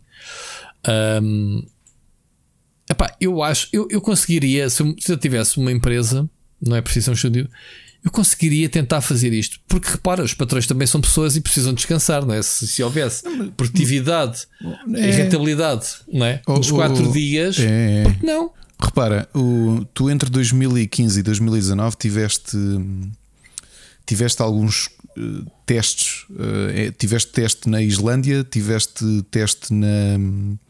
Alguns estão a correr ainda fala... na Espanha e também na, na Nova Zelândia que estão a testar. Estão a tentar perceber e retirar dados de se isto, se isto causa alguma diferença. Por exemplo, um, na Islândia puseram 1% da população que trabalha neste regime e tentaram avaliar se aquilo trazia diferenças. E aquilo que uhum. diziam é que ou mantinha o nível da produtividade ou em alguns casos ultrapassava. E isto percebe-se uh, por uma razão simples, acredito eu. Ou seja, descansam 3 dias, vêm com energia para trabalhar 4 dias é, ou seja, maior, mais produtivos. Se calhar aquela onda que tu tens, primeiro, se calhar tens menos tempo para anhar. Porque, yeah. é? pois, a segunda é exatamente pois. isso que tu dizes: vens com um entusiasmo diferente porque pá, vais ter, tens tempo para a tua família, ou seja, eu acho que tu tens tempo nós às vezes olhamos para, para as 40 horas semanais de trabalho que nós temos e achamos que é um staple. E não é, foi uma coisa conquistada yeah. há relativamente pouco tempo. Sim, é pá, eu quero mais. O pessoal ainda trabalhava sábados de manhã, muitas vezes, era, era 45 horas, não era? E mais até, quer dizer, a América, eu acho que a América não tem, para já, acho que a América não tem, não tem mínimo, pois não. Isto das 40 horas semanais é uma coisa muito europeia. Não sei, não sei. Muito sinceramente. A, a- a cena é: epá, deixemos de tretas que há, há empresas que o tempo é transformado em valor direto. Há outras que não. Há outras que é, epá, horário é das 9 às 6 e eu estou cá. Estás a trabalhar? Pá, estou cá, não é? Sim. Estou a beber um cafezinho. Se o pessoal cortasse o tempo de cafés, o tempo que vai e está ali rapapé. Epá, isso faz parte da vida de qualquer empresa. Atenção, a pessoa não tem que ser robôs, e falo por mim, obviamente, que, que falamos, e, e obviamente que estando em casa eu não tenho nada disso, e, e obviamente que a produtividade aumenta, porque a gente está aqui em frente ao ecrã o dia todo. Mas há muitas empresas e pessoas que se lhes tirássemos essas uh, pausas, às vezes desnecessárias, mais focadas, isso daria se calhar um dia que acaba por ser desaproveitado pela empresa, mas pelo próprio empregado, porque quantas somadas era um dia que ganharia ao fim da semana, não era? É, Sei lá, uma sexta-feira, um- dou-te uma segunda-feira. Dou-te outro argumento. Falando no nível de vida que nós temos, em que isto já não são os anos 50, em que vamos olhar do ponto de vista de entretenimento.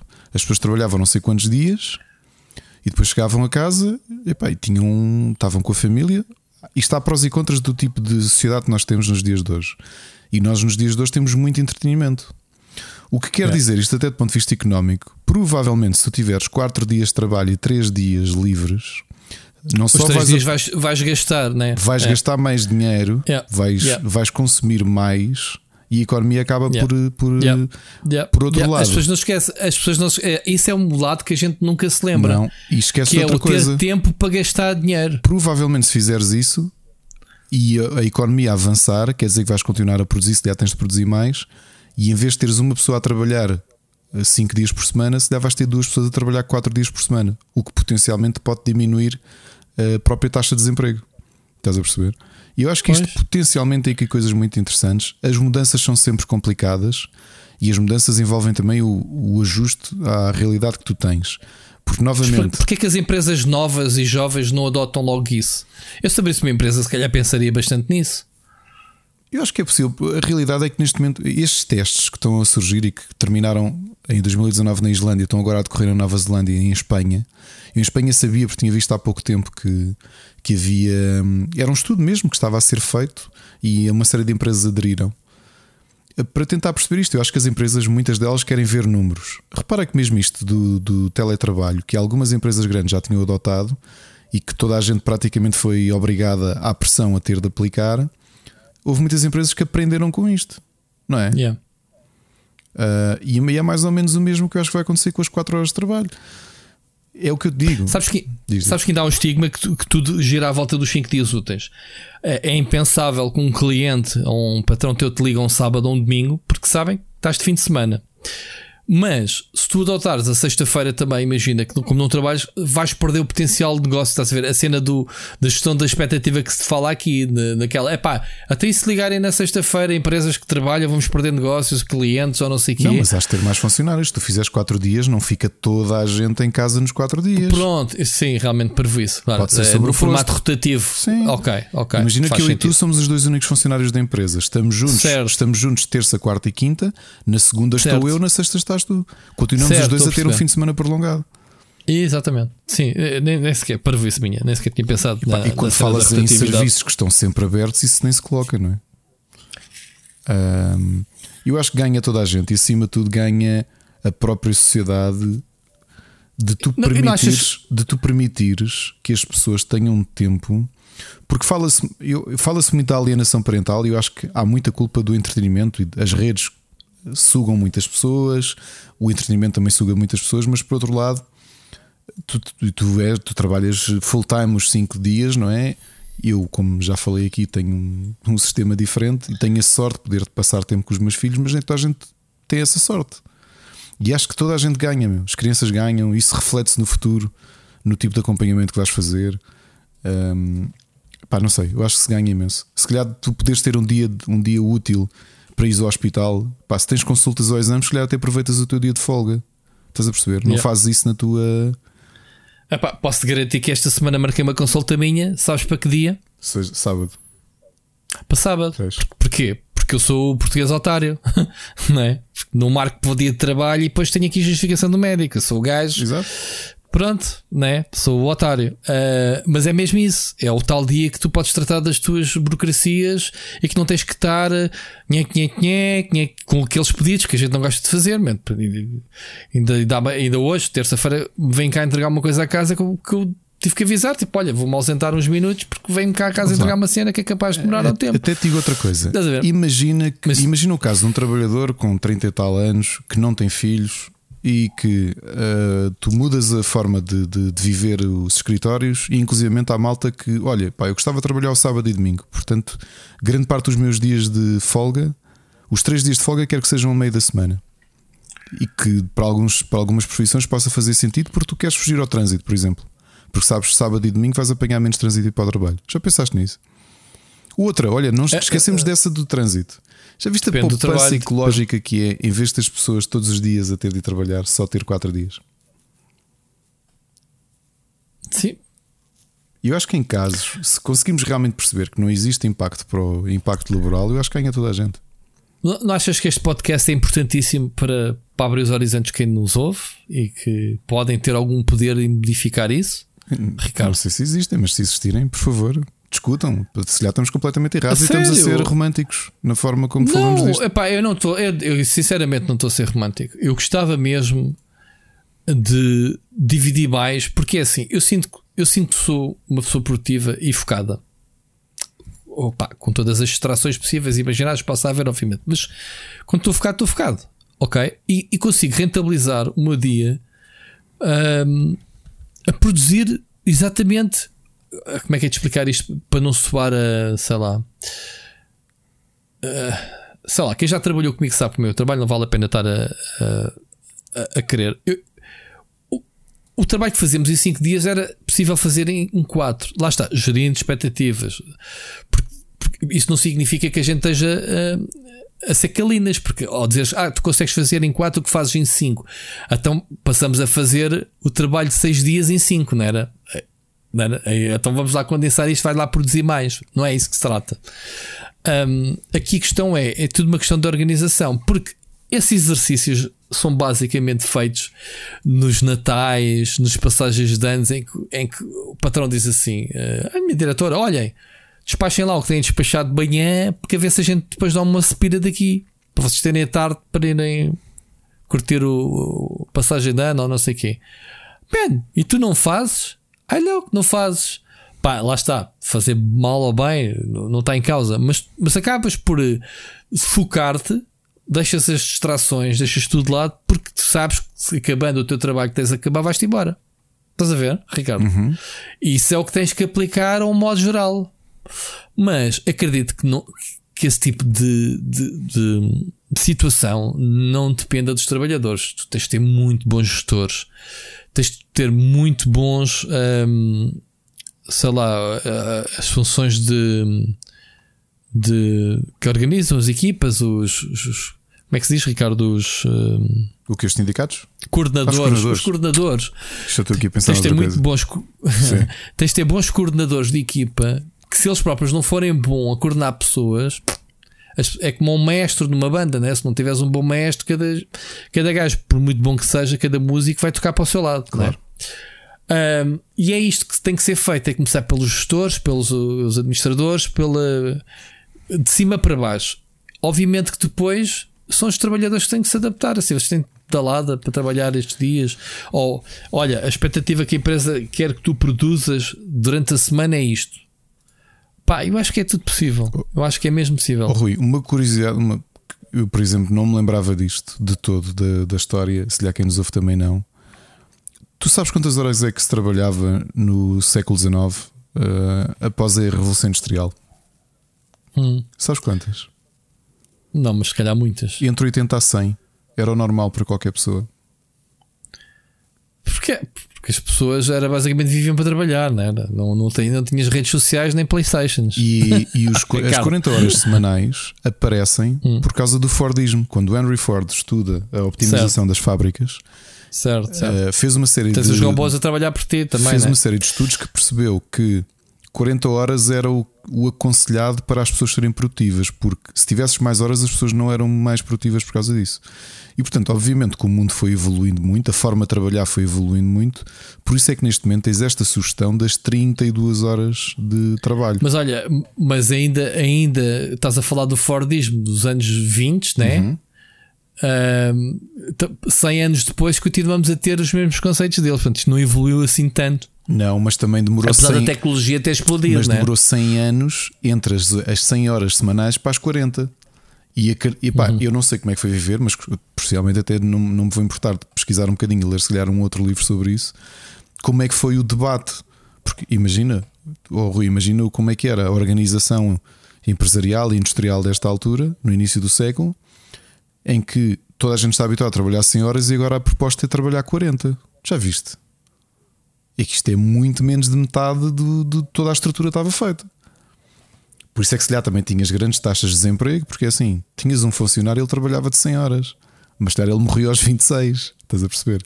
Pois, pois, pois. Agora, a questão das 32 horas, se calhar vai acontecer isto: é nós percebermos que temos uma cultura, temos um mundo. Epá, e estamos aqui a falar de entretenimento, mas não é só entretenimento.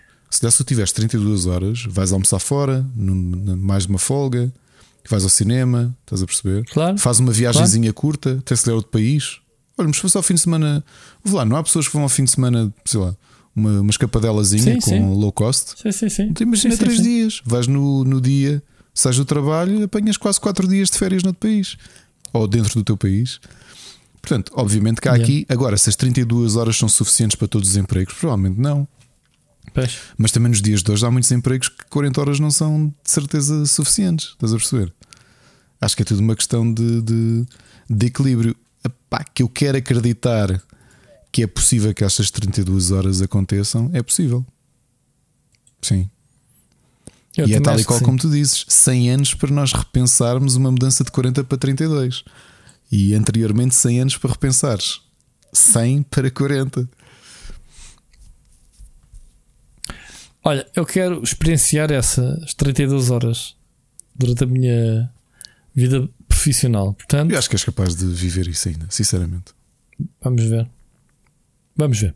Olha, bom debate, bom tema. Né? Sem saber ler nem escrever, trouxemos aqui algo que se calhar foge a este universo de entretenimento, apesar de Isto o episódio foi todo assim hoje, não foi? ter sido o Bugsnax que nos ajudou a discutir sobre Que é um isso. jogo muito giro. Muito também. Olha, uh, ia só perguntar já, já dentro, com um pezinho dentro das recomendações. Ainda temos uma mensagem do ouvinte do Oscar, mas queria te perguntar se viste o trailer do Matrix 4 Vi. e qual é a tua opinião sobre. Não sei, estou com um bocado, sobre- estou com algum receio. A primeira confusão que me fez foi não ver o Lawrence Fishburne como o Morpheus e depois fui ler um bocadinho o próprio Lawrence Fishburne a dizer que também ele próprio ficou espantado porque não o convidaram e acha estranho porque tanto o Keanu Reeves como a, a- como é que ele se chama? Carrie Ann Moss. Sim, é. Carrie, Moss, Ann Moss? É, é. Mas A Carrie Ann Moss foram os dois convidados, os dois convidados e ele não. E ele estranha isso. Hum, E mesmo a Naomi também foi convidada. Eu já vi no, vi no trailer. Ah, pois foi, pois foi. E ele não, ele próprio estranhou, porque se- é assim: se tu assumes que o Keanu Reeves está mais velho, porque apesar de, dele parecer imortal, ah, está mais velho do que o Neo do, do Matrix 1, não é? Nota-se. E eles. Sim, ele está com as barbas. Ele, ele está, ele está com as barbas do. Do. Como é que se chama? O. Qual é o outro filme dele? Do, O- do Kenny do Reeves? John Wick. Do John Wick, yeah. E assumem isso. Porque é que não estão a fazer o mesmo com, com o Lawrence Fishburne? E não sei, quero ver como é que eles vão descalçar esta bota. Ah, o impacto que Matrix teve já não é o Não, mesmo. não dias sabia que ele não tinha sido convidado, Não, o não foi mesmo. E ele, ele abertamente disse isso numa entrevista que ele próprio ficou um bocado triste. Não havia história para ele, Mas o, o Morpheus está lá. nem o Agent Smith também não aparece. não, pois não. esse é outro. Também é uma coisa que me faz confusão que eu acho O que Morpheus está lá. tá, é aquele que aparece a treinar, só que é uma versão mais nova. Ah, eu, eu calculei que fosse. É. é. O, Não reparei que era, que era móvel, mas desconfiei que sim. a ausência do Hugo Weaving também, obviamente, que me custa, porque pá, Matrix é o Hugo Weaving, metade daquilo é Claro. o Hugo Weaving, não é? Mr. Anderson. Tenho pena, tenho pena. Agora, não estou muito. Epá, eu vou-te ser sincero, o Matrix 1 é muito fixe, os efeitos especiais eh, na altura revolucionários, mas depois os outros dois filmes, tipo. ah, eu sou capaz de ter visto pá, aí o Matrix 1 duas ou três vezes e os outros vi uma vez cada um. Yeah, Estou aqui a ver o Morpheus, yeah, o, chama-se o ator Ayu Abdul Matizan 2. Ok? Ele já participou nas séries Watchmen, deves o conhecer na série de Watchmen, tu que viste. Ah, teve em Walkman também e o Candyman. Ele é o ator que faz de Dr. Manhattan, não é? Não sei, humano. eu não vi. Acho que sim. Não vi. Bom, não interessa, mas realmente, pronto, olha. Eh, Mas não estou. Epá, vi o trailer tipo, ah, o Matrix 4, eventualmente hei de ver. Agora, se estou naquela em pulgas, não estou. Mas agora a Niobe é já da Pinkett Smith. Pois é, não- já não lembrava disso. A, a personagem foi introduzida no jogo, depois é que entrou no, no filme, os Exato, 2 e 3. Foi retconned. No Enter Matrix, yeah. Pronto. Olha, não sei o que é que esperar do filme. Aquilo é sempre uma, uma salganhada gigante. Curioso estou. Aquilo é só uma das manas Wachowski, não é? Não, Já não, já não é os dois, é só uma. Acho que sim. Muito bem. Olha, vamos, eh, vamos ouvir a mensagem do Oscar Morgado. Saudações galináceas. Desejo uma boa rentrée do podcast a todos. Ah, e Parreira, já vi o teu blog, pá, aguenta aí, forte, a gente está contigo e has de voltar a ter o teu, teu mojo, ok? E estamos cá para apoiar, hein? Duas partes da minha mensagem. A primeira, a recomendar uma mensagem do outro dia sobre os jogos em plataforma digital serem mais económicos, ah, mais rapidamente do que em formato físico. Eu acho que isto é verdade para PC, mas o resto não, certo? É que na PS4 as coisas ficam mais baratas muito rapidamente e durante muito tempo, nos retalhistas até, mais do que na, na PS Store. Acho que ficam mais baratos mais rapidamente. Eu pelo menos tenho notado nos jogos que tenho comprado. Não sei se na Xbox seguem o mesmo padrão de PC, mas encontro-me a achar sempre jogos mais baratos de Playstation em físico do que em digital. Eh, já agora uma pergunta. Acham que tivemos os patches de PS5 para Ratchet Clank original, Horizon Zero Dawn e estes Director's Cut do Death Stranding e o Ghost of Tsushima porque íamos sempre tê-los? Ou porque estamos a ter um ano de poucos AAAs na Sony e portanto isto foi a forma deles tentarem remasterizar, kind of, os jogos que já tinham? Uh, a segunda parte da minha mensagem, que é mais uma recomendação. Um, já estão há um mês e tal no, no Amazon Prime uh, que já saiu o último filme do Neo Genesis Evangelion, o Thrice Upon a Time, que é a conclusão da tetralogia que fez reboot à série de 95, salvo erro, e cujo primeiro filme foi em 2007 e o terceiro já foi em 2012 e só agora o quarto desta tetralogia que foi, que foi agora concluído. Estive a ver e é uma coisa incrível. A série tem tanto de, para quem não conhece ou já não se lembra, a série tem tanto de meca ação como de filosófico e introspectivo. E, na minha opinião, consolida o criador Hideaki Anno como um dos grandes criadores de anime de autor. Uh, ainda é o meu anime favorito de todos os tempos, até ver. Uh, a história continua super complexa e difícil de seguir. Uh, vale a pena depois rever tudo para quem, para quem quiser juntar todas as partes da, da história que ficam em aberto. Para quem tenha curiosidade, tem a série original de anime e os dois filmes de final alternativo no Netflix e todo o reboot no Prime, portanto estes quatro filmes. Uh, depois de um final de anime controverso no original, em que a ação é abruptamente interrompida, o autor diz que foi de propósito, para dar lugar a dois episódios introspectivos e tal, mas dizem as más línguas que faltou orçamento para a animação mais complexa. Um bocado como, como só tivemos o Super Guerreiro 3 do, do Son Goku, aquela transformação fantástica uma vez no Dragon Ball, uh, por os mesmos motivos. Um, na década de 90, a Anno lançou uh, os dois filmes que teriam o tal final alternativo, já real no entender dos fãs da série, repleto de ação over the top, Uh, ao ponto de satisfazer, abre aspas, a tesão dos fãs pela destruição, quase como o próprio Anno diz. Uh, ele, ele, criticou isso na altura.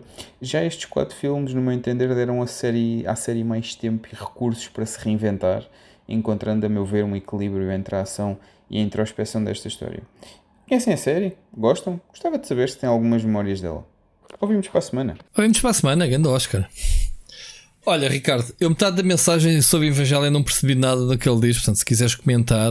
Ainda não vi os filmes, uh, estava a ver se, se, se estreavam todos para ver tudo rajada, mas queria rever a série porque via na altura, revi para aí em 2004 e em miúdo, obviamente, que quando aquilo passou originalmente, o que eu gostava era dos mechas. Aliás, eu sou grande fã de mechas e Evangelion tinha precisamente uns mechas diferentes, mais esguios, mais orgânicos. Uh, mas depois tudo o resto aquilo passava um bocado ao lado, não é? Toda a parte introspectiva do sofrimento do, do Shinji, os dead issues que ele tinha e eh, aquela relação estranha que o pai dele tinha com as outras pilotos e tudo isso. Os filmes ainda não vi exatamente porque isso estava a tentar eh, guardar-me para ver de enfiada, portanto fica aqui já a sugestão. E vou já aqui atacar o remaster, apesar de já termos falado. Ele pergunta se, se é por termos um ano fraco. Eu acho que é uma mistura de duas coisas.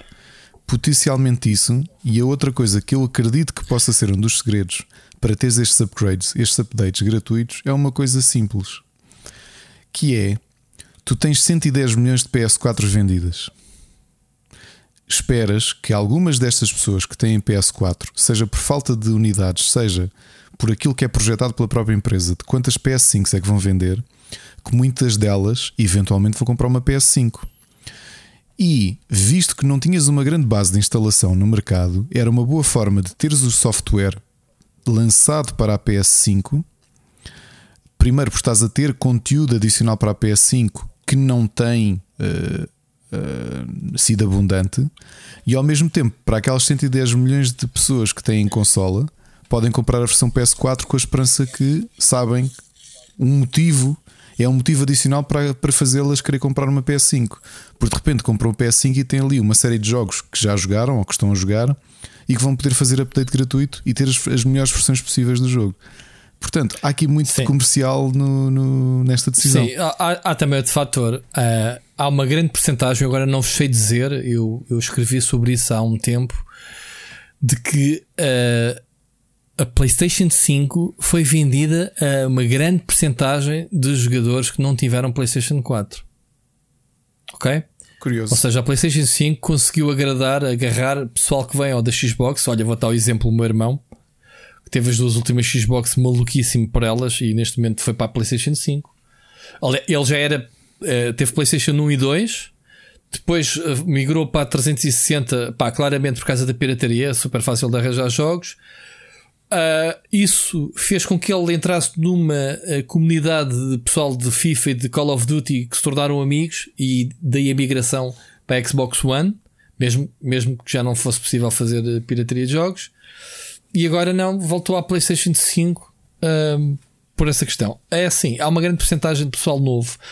O Ghost of Tsushima é um jogo do caraças. É um jogo pá, jogado na PlayStation 5, como eu estava a te dizer, o meu cunhado comprou a semana passada a PlayStation 5. O único jogo que ele comprou foi Ghost of Tsushima, a edição e física do foi jogo. Tive com o jogo na mão assim, é a primeira vez que estou pegando num jogo físico, nem eu tenho um jogo físico da, da PlayStation Também 5. Também não tenho nenhum. que, uh, que até gozei com ele, epá, mandei uma peta tão grande que ele até ficou verde. A minha cunhada é que lhe ofereceu a consola e disse-lhe ela assim: Ouve lá, então, man, tu explica-me uma coisa. A tu, tu ofereces o jogo da, da PlayStation 5 físico e compras a versão digital da consola porque é mais baratinha, não é? Agora vais enfiar o CD aonde? Olha, caiu-lhe tudo. Pensou assim: Não, enganaram-me. Eu comprei a versão. Ela, ela não se desmanchou. Eu comprei a versão física, mas teve que espreitar a consola. Queres ver que me enganaram? Assim, ah, está ali uma ranhura para quê? Assim, ah, é para limpar o pó a consola por dentro. Mas pronto, comprou a versão PlayStation 5 de, do Ghost of Tsushima. Epá, e, e é, é, como eu digo, para ele é uma novidade. Eu, eu tenho o jogo, nem instalei, epá, porque não me vai dizer nada. Ok, temos mais uma ilha Zek com mais umas missões. Justifica-me justifica comprar o jogo? Ou, ou, percebes? Não. Mas para quem não tem o jogo, epá, é um jogão do caraço. Quem diz esse diz o Ratchet, diz o, o, o agora o, o, o, também o, o que foi o jogo do ano para ti, do, do, do Kojima, o, o Uber Simulator, como é que se chama o jogo? Uber Eats. O, já estamos queimadinhos, Ricardo. Os nomes falham. Como é que se chama o jogo do Kojima? Death Stranding. Um, o Uber Eats é muito bom. O Uber Eats Simulator. Uh, percebes? São grandes jogos para muitos será a primeira vez. Exato. É a mesma filosofia do remastered. Isso eu já comecei a interiorizar. Que é pá, yeah, eu tenho que respeitar as pessoas que nunca jogaram e que agora podem jogar a melhor versão do jogo possível. Epá, é easy money para as editoras? É. Pá, mas pagá-lo na PlayStation 4 ou na 5, mais vale jogares na última versão, não é? Na, na versão da, da consola que compraste, neste caso a PlayStation 5, se for o caso. Mas o que tu dizes é tens toda a razão. A, taxa de, a taxa de conversão da PlayStation 4 para a 5, se houvesse consolas, seria muito superior. hum, e que e, e muitas mais vendas serão vendidas à conta disso. Portanto, daí eles têm essa segurança de que os jogos que estão a comprar agora para o PlayStation 4 são um investimento que já podem fazer para o futuro. Completamente de acordo. Alright, estamos falados com o nosso amigo Oscar. Estamos, sim, senhor. Ouvintes para a semana. Vamos às recomendações, Ricardo. Siga. Vamos passar ao gameplay separador. Split Chicken. Gameplay. Tu tens muita coisa, já estou Tenho, mas já é estou a picanço. ver aí. É aí. picanço, não. não... É picância. Então deixa-me falar primeiro, já agora. Eu, eu, como estive fora também há alguns dias, não tive, não tive tempo para jogar muita coisa. Pá, e as coisas que tenho jogado, pá, como eu já disse aqui no último podcast, estou agarrado no Final Fantasy IV. Posso dizer que este fim de semana rolei os créditos 14. da- do Vanilla. 14. Ca- Epá, eu estou sempre a dizer 14. É 14, eu disse que 4. É bom. Eu disse é quatro. bastante bom, mas estás a jogar o Sou muito 14. estúpido. Final Fantasy XIV, assim que é o MMO, portanto, que o Hurricane me vendeu e muito bem. Estou a gostar bastante. Fiz a história toda da versão Vanilla, a versão, a primeira versão Vanilla.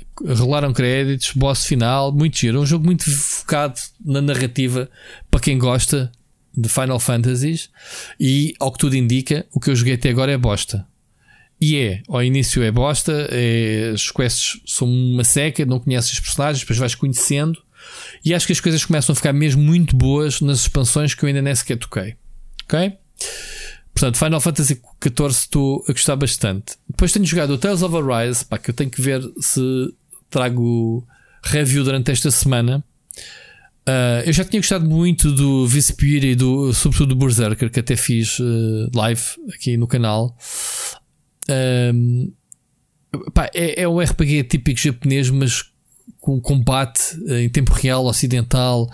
E este está muito giro. Pá, eu que joguei o, o, o RPG deles, Ricardo, lembras-te do. hum, Ai, como é que se chama? O, do mesmo estúdio, o Scarlet Nexus, que, pá, que, que é muito bom. Só que este tem aqui algumas ideias que se cruzam, sim. Este é menos sci-fi, é, é completamente clássico, né? Uh, magia pura e dura e etc. Pá, e, e é muito giro. Uh, controlas um grupo, vais, vais, vai- vão-se juntando a ti e o objetivo é, é, é derrotar os cinco lords lá da- do planeta onde se passa a história, que basicamente faz a população de escravas e etc. O sistema de combate é super divertido, se bem que confuso inicialmente, como todos os bons jogos RPGs nipónicos, mas depois de começares a, a, a perceber a lógica e isso é, é bastante divertida. Pá, e é muito bonito o jogo, portanto, review em breve. Estou a gostar bastante, já avancei um bom bocado, digamos assim.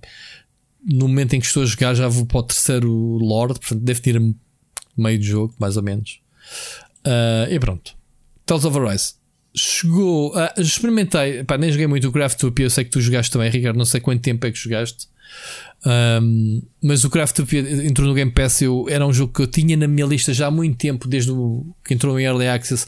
Achei muito curioso o cruzamento de survival com RPG, com dungeon crawler. Tens bosses, tens multiplayer, cooperativo, tens o, típico partir árvores com os punhos para depois fazer as ferramentas para, para, para, para os, as, as cenas, construir as casas, evoluir, etc. Eu gostei, mas digo-te a parte. uh, eu, uma- eu- eu desisti do jogo por uma razão.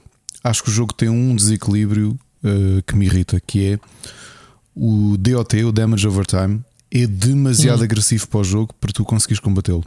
Porque, por exemplo, eu já estava com alguns níveis, já tinha feito algum grind, já tinha evoluído muito os meus meios de produção. Foi à primeira dungeon, o tipo põe-me em chamas e eu perco. Não há maneira de conseguir curar aquilo. Mete poções, mete não sei o quê, não dá para apagar. E acho que o dano que aquilo dá é demasiado agressivo para as armaduras que tu tens, porque aquilo passa por cima de tudo. O jogo, o jogo ainda tem early access e eu achei ainda um bocado cru, mesmo a nível das animações Sim. e Eu acho que aquilo tem um grande potencial. elementos. Gostei muito da parte de crafting. Yeah. Do- do- dos meios de produção, acho que está tudo muito Dos giro. carros e motas, né, e naves espaciais que podes construir. Aquilo tem um potencial Tem, muito, muito tem. grande, mistura O- fantasia com O dungeon crawling, sci-fi. eu acho que precisa de ser muito pensado, porque no momento em que está, matou-me a pica Mas toda a jogar o jogo. foi, foi das coisas que mais, me- mais me causou curiosidade dos bosses gigantes que podias defrontar. Foi das coisas que mais me atraiu no jogo. Mas depois realmente, como tu dizes, eu fiquei um bocadinho. Fiquei um bocadinho naquela.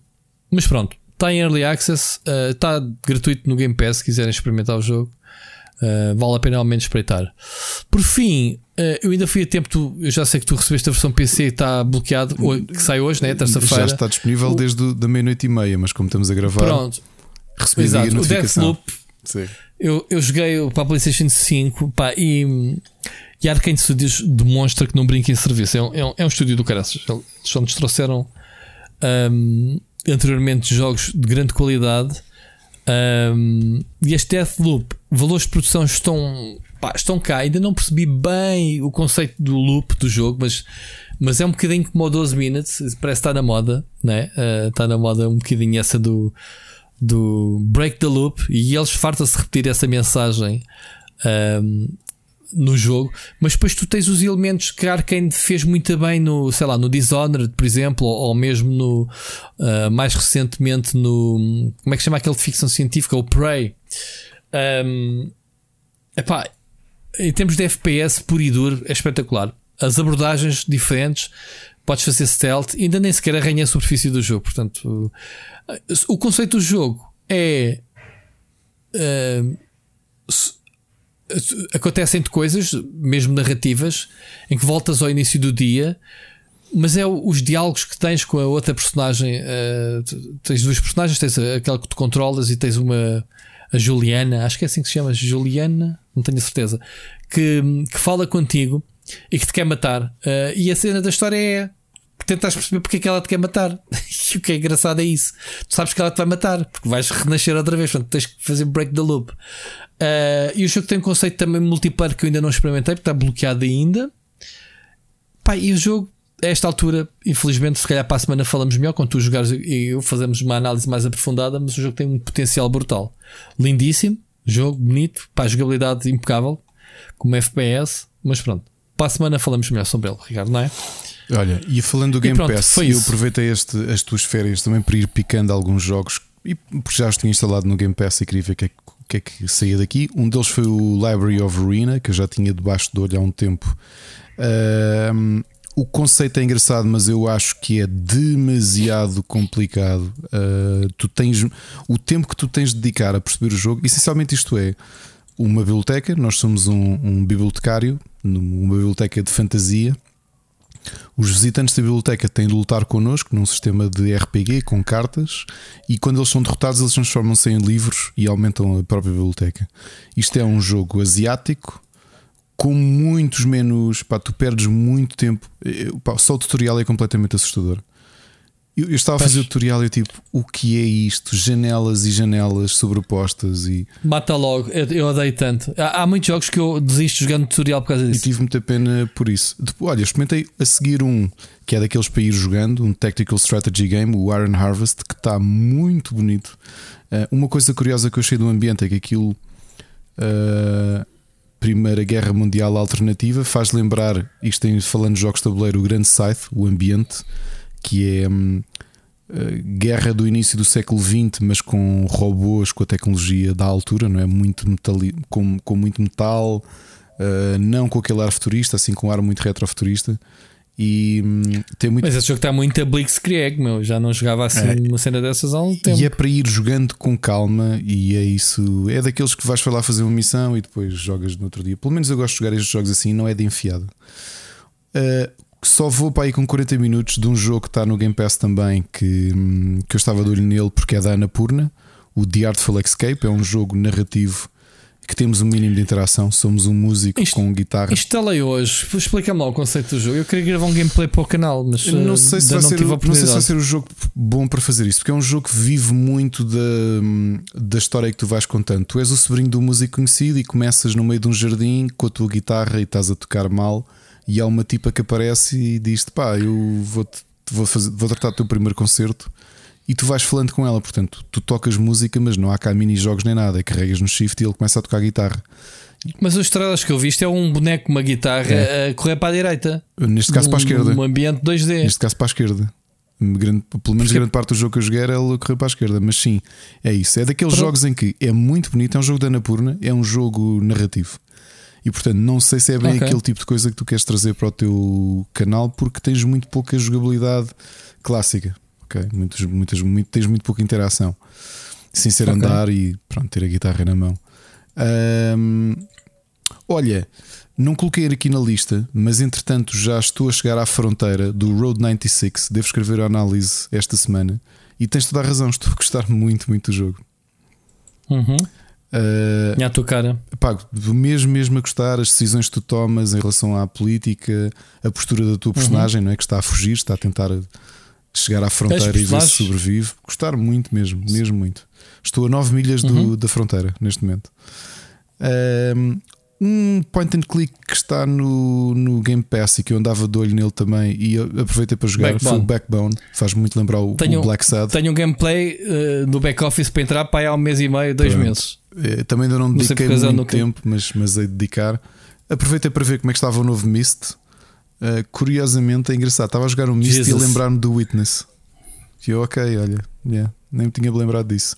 Desinstalei, Mas que não é que o estou. Witness tem a ver com, com o Mist? O ambiente, puzzles na primeira pessoa, este Mist. eh, Man, Mist é a maior seca que pode haver num videojogo, meu, mas eh, Eu já joguei alguns. Mas mete este, por acaso, digo, não estou neste mindset de jogá-lo. ok? Pronto, porque o, o primeiro Mist nem sequer tinhas as animações que tens agora e não sei o quê. eh, era quadro a quadro, percebes? Ele agora funciona um bocadinho na primeira pessoa, Uhum. não é?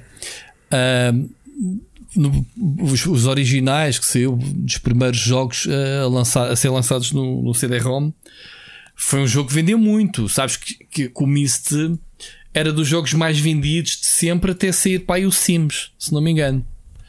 Para tu teres uma ideia, porque foi mesmo uma cena na altura.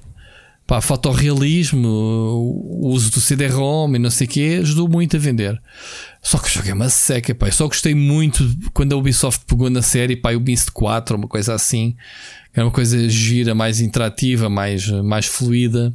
É que eu gostei, tinha uma história já com atores em full motion, eh, que sempre teve, mas, com- mas com, com uma grande qualidade na altura. Eu acho que há jogos indie que fazem isto melhor e agora está-me a falhar o nome de um deles, que mete filosofia também, mas que os puzzles Sim. são muito mais interessantes, ou seja, que tornam o jogo mais cativante. É, pá, mas estes puzzles eram hardcore. Tu para descobrires a solução dos puzzles, Sim, esquece. epá, eu, eu acho que, Esquece. eu acho que houve indies que aprenderam com o Mist e fizeram isto melhor. O The Witness é notoriamente um deles, um desses casos. Sim, o- o Witness é. Vamos lá, eu estava a dizer, o que é que tem a ver o Witness? O Witness é um jogo mais moderno, mas tem a ver o, o- a, a forma em que, tu, em que tu estás numa ilha sem diálogos, sem falares com ninguém, só solitário, resolver. Sim, isso tem a ver. Mas o, o Witness é um jogo de cel shading animado e este é um jogo. eh, full motion para a altura, estás a ver? Pá, era muito. Eu sempre detestei-me isso, mas compreendo o, im- E o, tem uma legião de fãs. O, o impacto, sim, pá, eu estou-te a dizer, mas foi de jogos mais vendidos de sempre até ser um, um Sims. Ah, Uhum. Aliás, e não teve sequelas e próprio- teve o direito a um MMO, O próprio, Bruno, etc. o próprio Bruno Socal tentou uh, com o Amazon rascar um o bocadinho Amazon. ali o... Sim, houve muitos. A Cryo, a Cryo lançou vários jogos na primeira pessoa na onda do Mist. Vários, mas muitos jogos temáticos. Não sei se te lembras de, sei lá, com, com cenas históricas. Eu acho que o, o eh, Frankenstein Through the Eyes of the Monster era da Cryo, que até tinha o Tim Curry a fazer de Dr. Frankenstein. Pronto, mas a, a Cryo lançou montes, montes e montes de jogos inspirados no, no Mist, à procura da galinha de ovos. ouro. Pronto, o, o deu direito a, a- spin-offs, a sequelas, a um MMO que existe, que, que eu joguei também na altura. Ah, tens o Riven, que era suposto ser a sequela de Mist, mas depois foi spin-off. Enfim, tens várias, ah, vários, vários jogos. Ah, pá, o primeiro Mist foi lançado em 93. Pá, aí foi no início dos CD-ROMs, tem quase 30 anos para tu veres. Agora não, agora estou a ver até um gameplay. Não tinha visto nada porque eu tenho um arrepio quando me falam do Mist. Eu arrepio porque eu joguei depois versões tipo na DS ou 3DS que era mesmo, era mesmo um porte direto dos originais e disse: Ei, é que o caralho. Só que uma correçãozinha: o Frankenstein Through the Eyes of the Monster era da Interplay, não era da Cryo. Interplay, ok. Mas pronto, o Mist, obviamente, agora está muito diferente. Houve aqui um gameplay com pá, tudo animado, eh, completamente 360, liberdade. Pronto, não sei até que ponto é que os puzzles são inspirados nos originais ou não, não tenho a certeza. Mas pronto, valeu muito, muito, um contributo muito grande para a indústria. Mas eu sempre detestei, portanto, são gostos pessoais.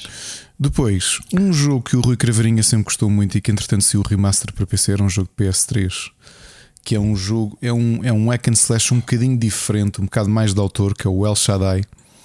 Comecei a jogá-lo Uhum. entretanto. Uh, Você já tem uns anos? já, já, já, já, já. É, fala muito das- de uma história bíblica, não é? Tu, tu és um dos anjos e tens de derrotar outros, outros sete anjos.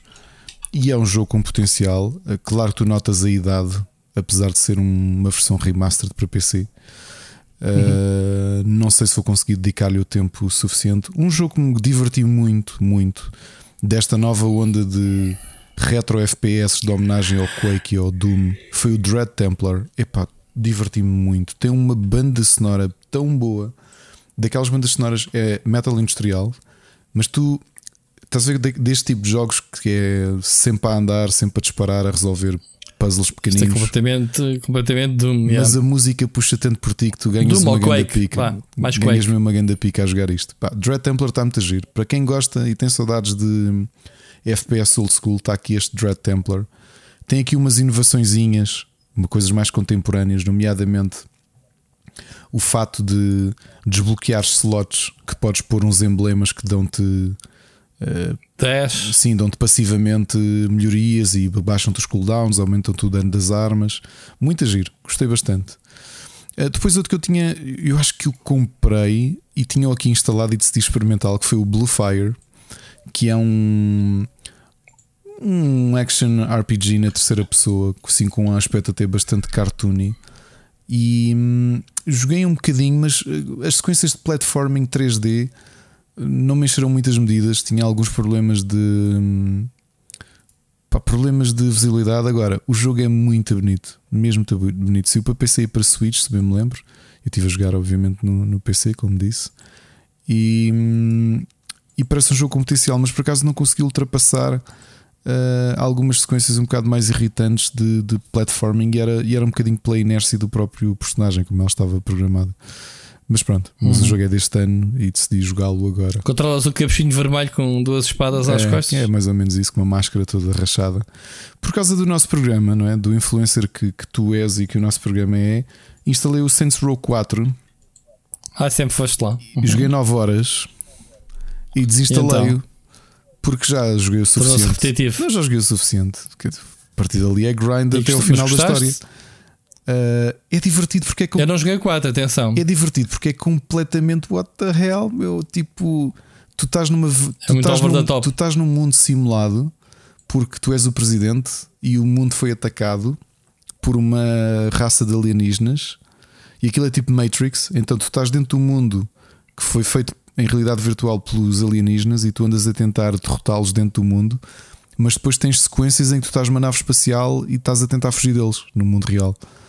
Uh, epá, e depois de tudo aquilo, quer dizer, tu corres, tu saltas prédios, tu as armas são todas ridículas. O...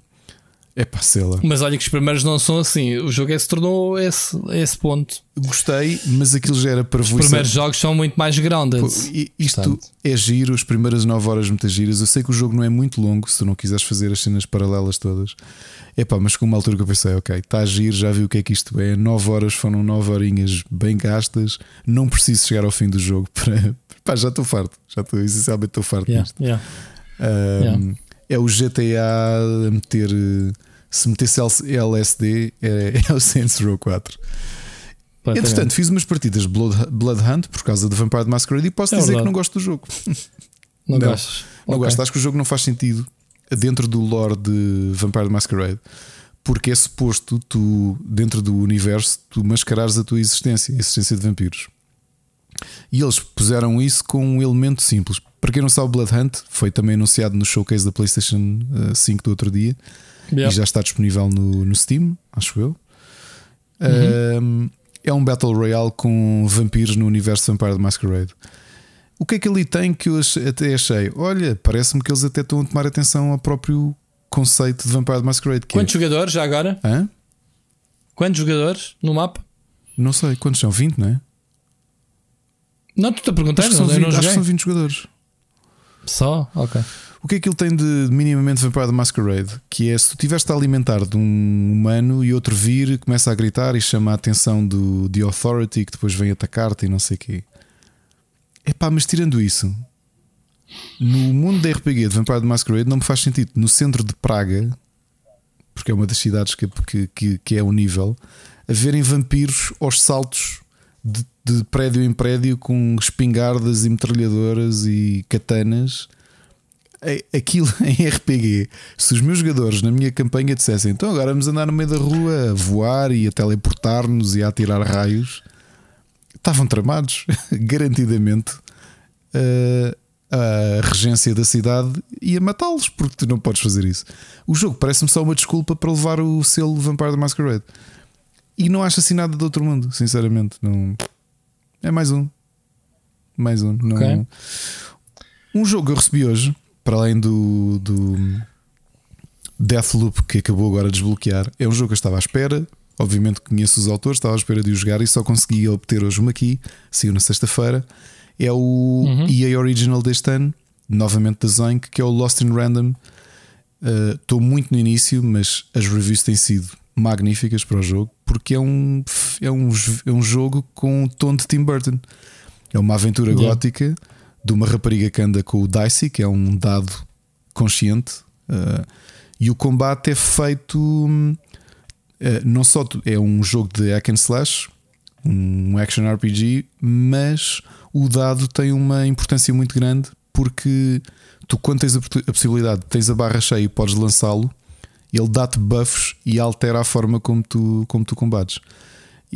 O jogo, obviamente, as mecânicas estão engraçadas, não aprofundei ainda muito, mas é lindo. Tu já viste imagens do Lost in Random, não já? Claro, É, completamente. pá, o jogo Yeah. é lindo, meu, lindo. Jo- Tenho vontade de jogar, mas não tenho coragem sequer de pedir porque. Eu estou a jogá-lo na PS5 e epá, é muito bonito o jogo, muito bonito mesmo. E portanto, vamos ver. Para a semana já deve ter assim uma opinião mais sólida em relação a ele, mas tenho que dizer que Tens cartas que jogas, também, é? também, também. Tenho que admitir que nestes primeiros eh, foram só 20 minutos, porque olha, recebi-o, foi antes dos meus filhos chegarem, instalei, fui jogar um bocadinho, assim que eles chegaram, depois desliguei, mas já é tarde, porque eu vou ter de acordar cedo, mas apetecia-me agora acabar o podcast e ir jogar um bocadinho, para te ser sincero. Uhum. Uhum. Fazes bem. Como já não deitaste às 11, podes ir jogar um bocadinho Lost in Random. Exato. Muito bem. Tens mais alguma coisa de Não, jogos? só séries. Recomendações. E então, olha, eu, eu também vi muita coisa. Muito, pou- muito pouca coisa. Se quiseres, eu posso começar. Uhum. Nem me lembrei do Aurif desta semana, de que passou, porque tive e lá não tenho net, nem sequer me lembrei, depois esqueci-me quando vim, esqueci-me que. Esqueci-me que vi. Aliás, ele sai à quarta e eu vim terça à noite, portanto, nem é essa a desculpa. Não, não me lembrei, sim- simplesmente semana passada. Ah, nem sei qual é o tema. Viste? O desta semana é o Marvel Zombies. Marvel Zombies Uhum. com os Avengers, não é? Ok, já vi o poster, já me lembro. Foi bom? Eu não vi, eu estou a dever há duas semanas. Ah, ok. Pronto, então vamos. Deixamos para outra semana para falarmos. Olha, colei no Walking Dead. Lembras-te de eu estar a dizer que queria ver só por teimosia porque estava a detestar a série? Epá, eh, é, começou agora a última temporada. Eu vi a anterior que me faltava ver. Epá, eu gostei bastante eh, a segunda parte da, da série. Epá, e vi tudo enfiada na- nas minhas férias. Foi o que eu estive a ver, basicamente, na, na certã Walking Dead. Ahm, Agora vai ser a última temporada, estou curioso para, para ver como é que aquilo vai desfechar.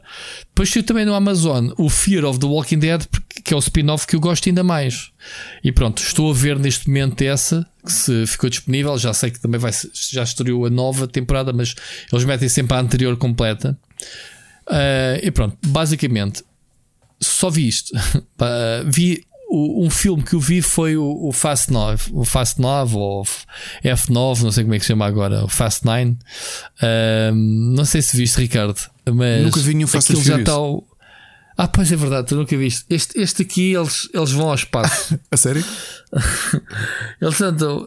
É o maior spoiler que eu posso dar. Olha, paciência, malta, mas já está no trailer. Eles vão ao espaço. Vão ao espaço. Porquê? Ah, não te vou contar porquê, mas uh, Ok. vão, vão, vão lá destruir um satélite, pronto. Porque o pessoal cá de baixo não o consegue destruir, eles têm que ir lá de E há estavas a gozar com Ah. o Saints Row 4, hein? não te esqueças. Exatamente, tal e qual. Epá, muito giro porque mete o. Muito giro no, sentido que quiseres eh, entender. Mete o. Como é que se chama o wrestler? O que a gente falou aqui, o. Que é o John Cena? o John Cena como o irmão do. Como o irmão do. Do Toreto, do. Como é que se chama o ator careca também? Vin Diesel? O Van Diesel. Sim. Eh, Entra com, ele- eles vão sempre buscar alguém da família, não sei o quê.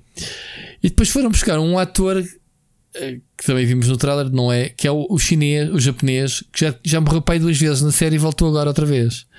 Portanto, ou, ou melhor, ele morreu, mas depois os filmes passaram-se antes do filme que ele, em que ele morreu e agora afinal voltou, porque afinal não morreu. Tipo, bem das cenas assim esquisitas. Ah, epá, é divertido para uma, uma vez com pipoquinha. Aliás, a série toda, mais que isso, não, não é. Pronto. Tive que ver só pela curiosidade, mas tem valores de produção over the top, aquilo é mesmo do caraças. As coisas não lembrar ninguém que eles fazem com os carros.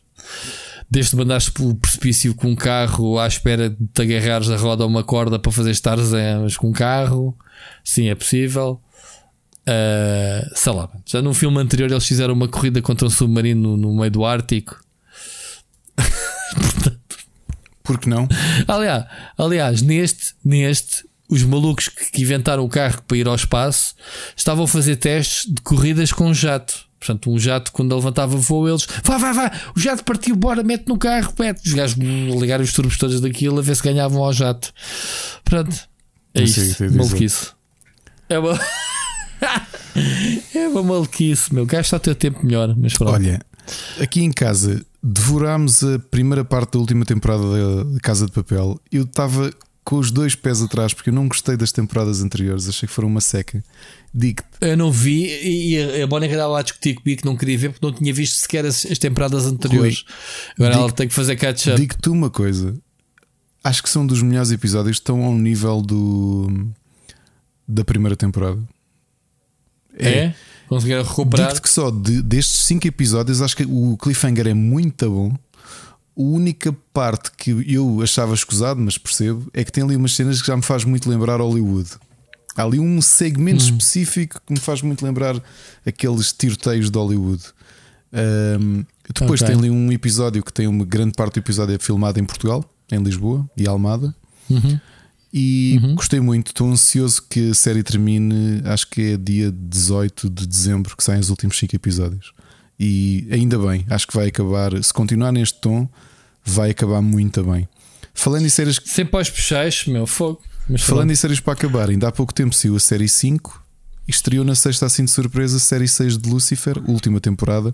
Estamos a terminar a história. Não posso, Porquê? De surpresa. não me lembrava que era já, porque a 5 tinha sido há relativamente pouco tempo. Hum. E já está aqui a 6, a última. Vamos ver como é que. Estou a gostar. O tom é um bocadinho diferente, mais ou menos. Acho que está a ser pelo menos uma boa despedida da, da série.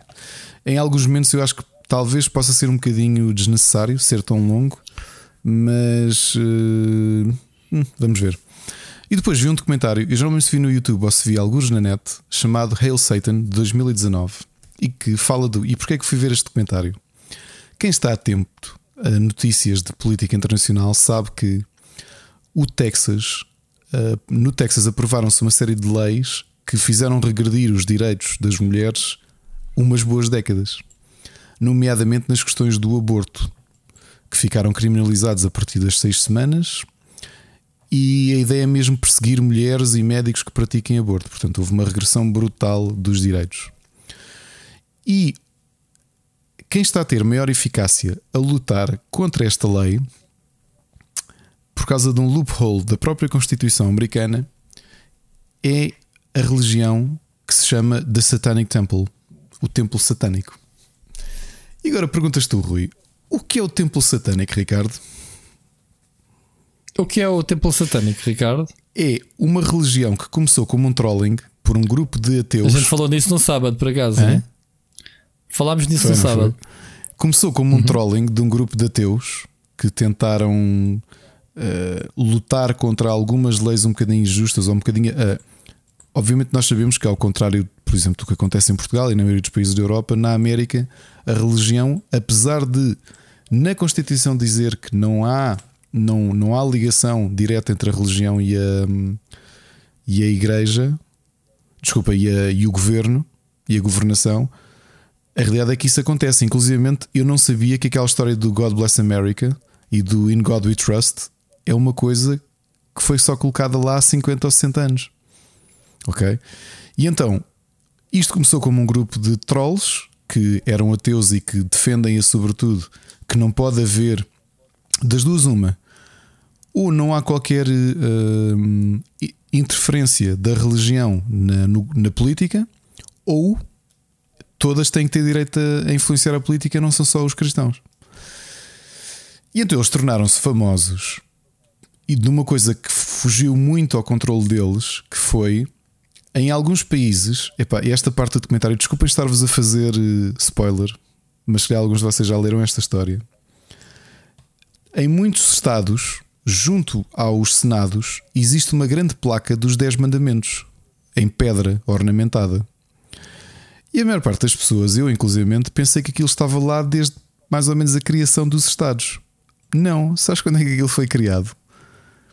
Pelo Cecil, Cecil B. DeMille, o realizador, como promoção do filme Os Dez Mandamentos.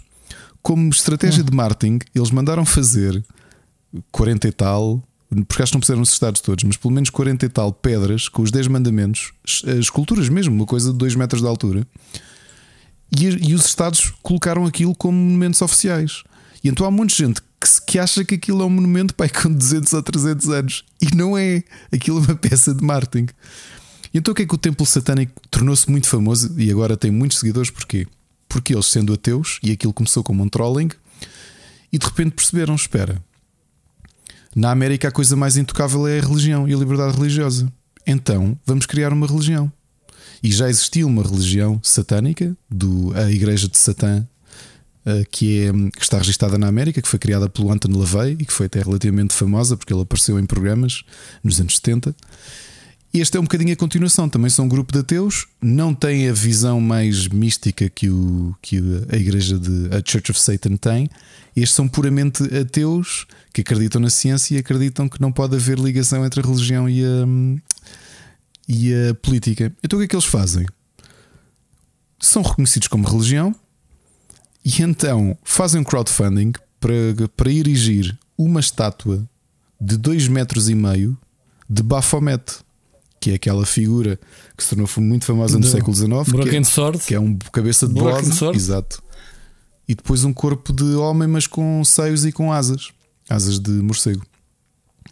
E eles fizeram crowdfunding e conseguiram. E então, aquilo foi, foram umas centenas de milhares de euros, uma estátua em bronze uh, de Baphomet. Uma curiosidade dessa estátua, para quem viu a série Sabrina da Netflix, a estátua que está no centro da Academia de Bruxaria era uma cópia dessa estátua e eles fizeram de forma ilegal.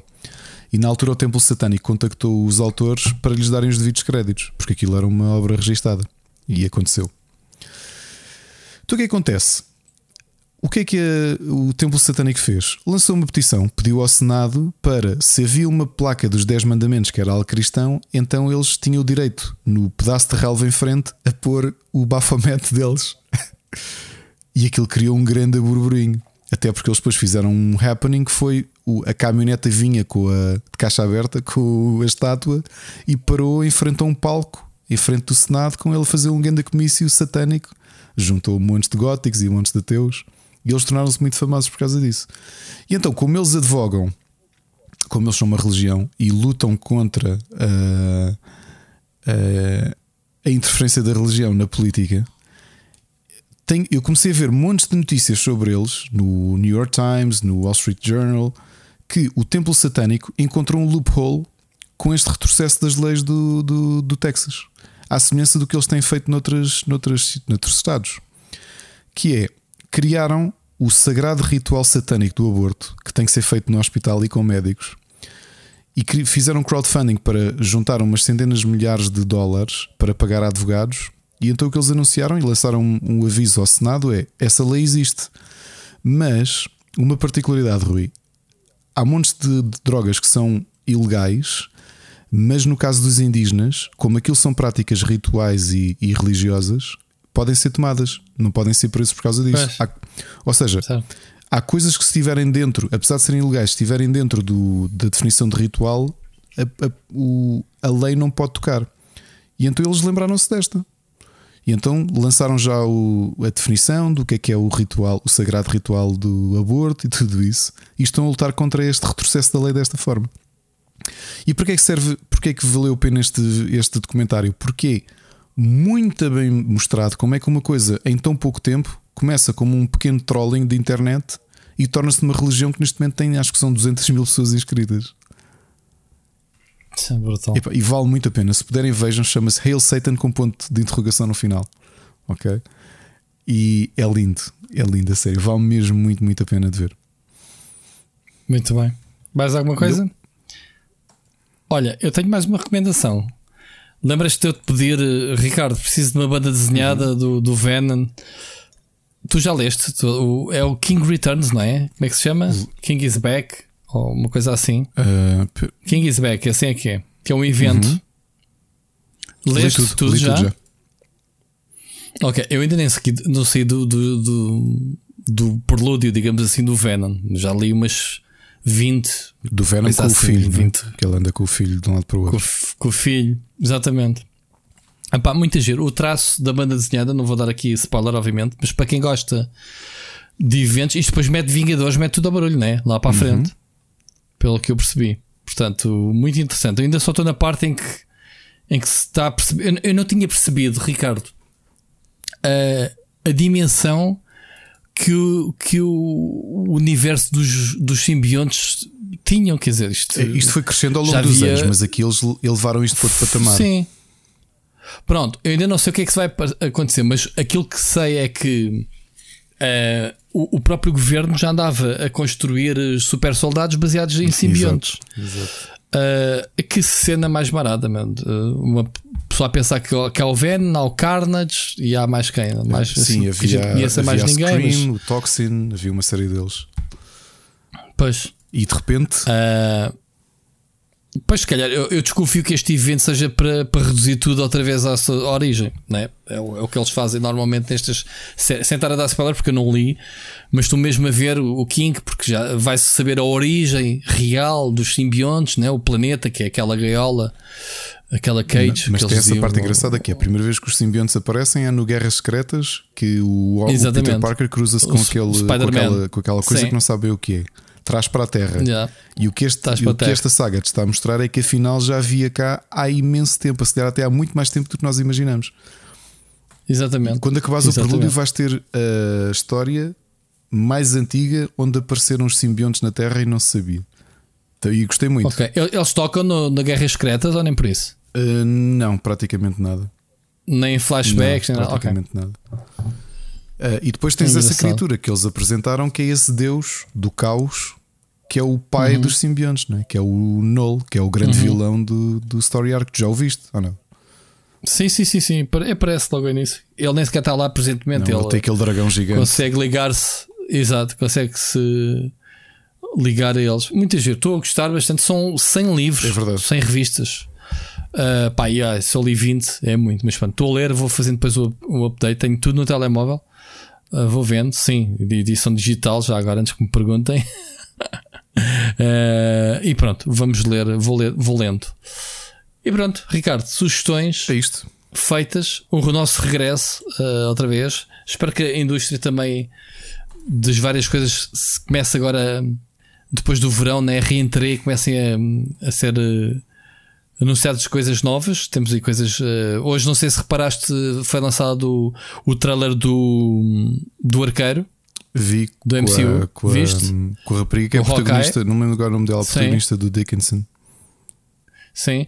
Uh, Lock and Key. Pá, não sei se viste a primeira season, é muito giro. Está aí trailer novo também, da segunda season. E. Pá, é isso para a semana há mais coisas. E Ricardo, um grande abraço. Ouvimos para a semana. Ouvimos para a semana.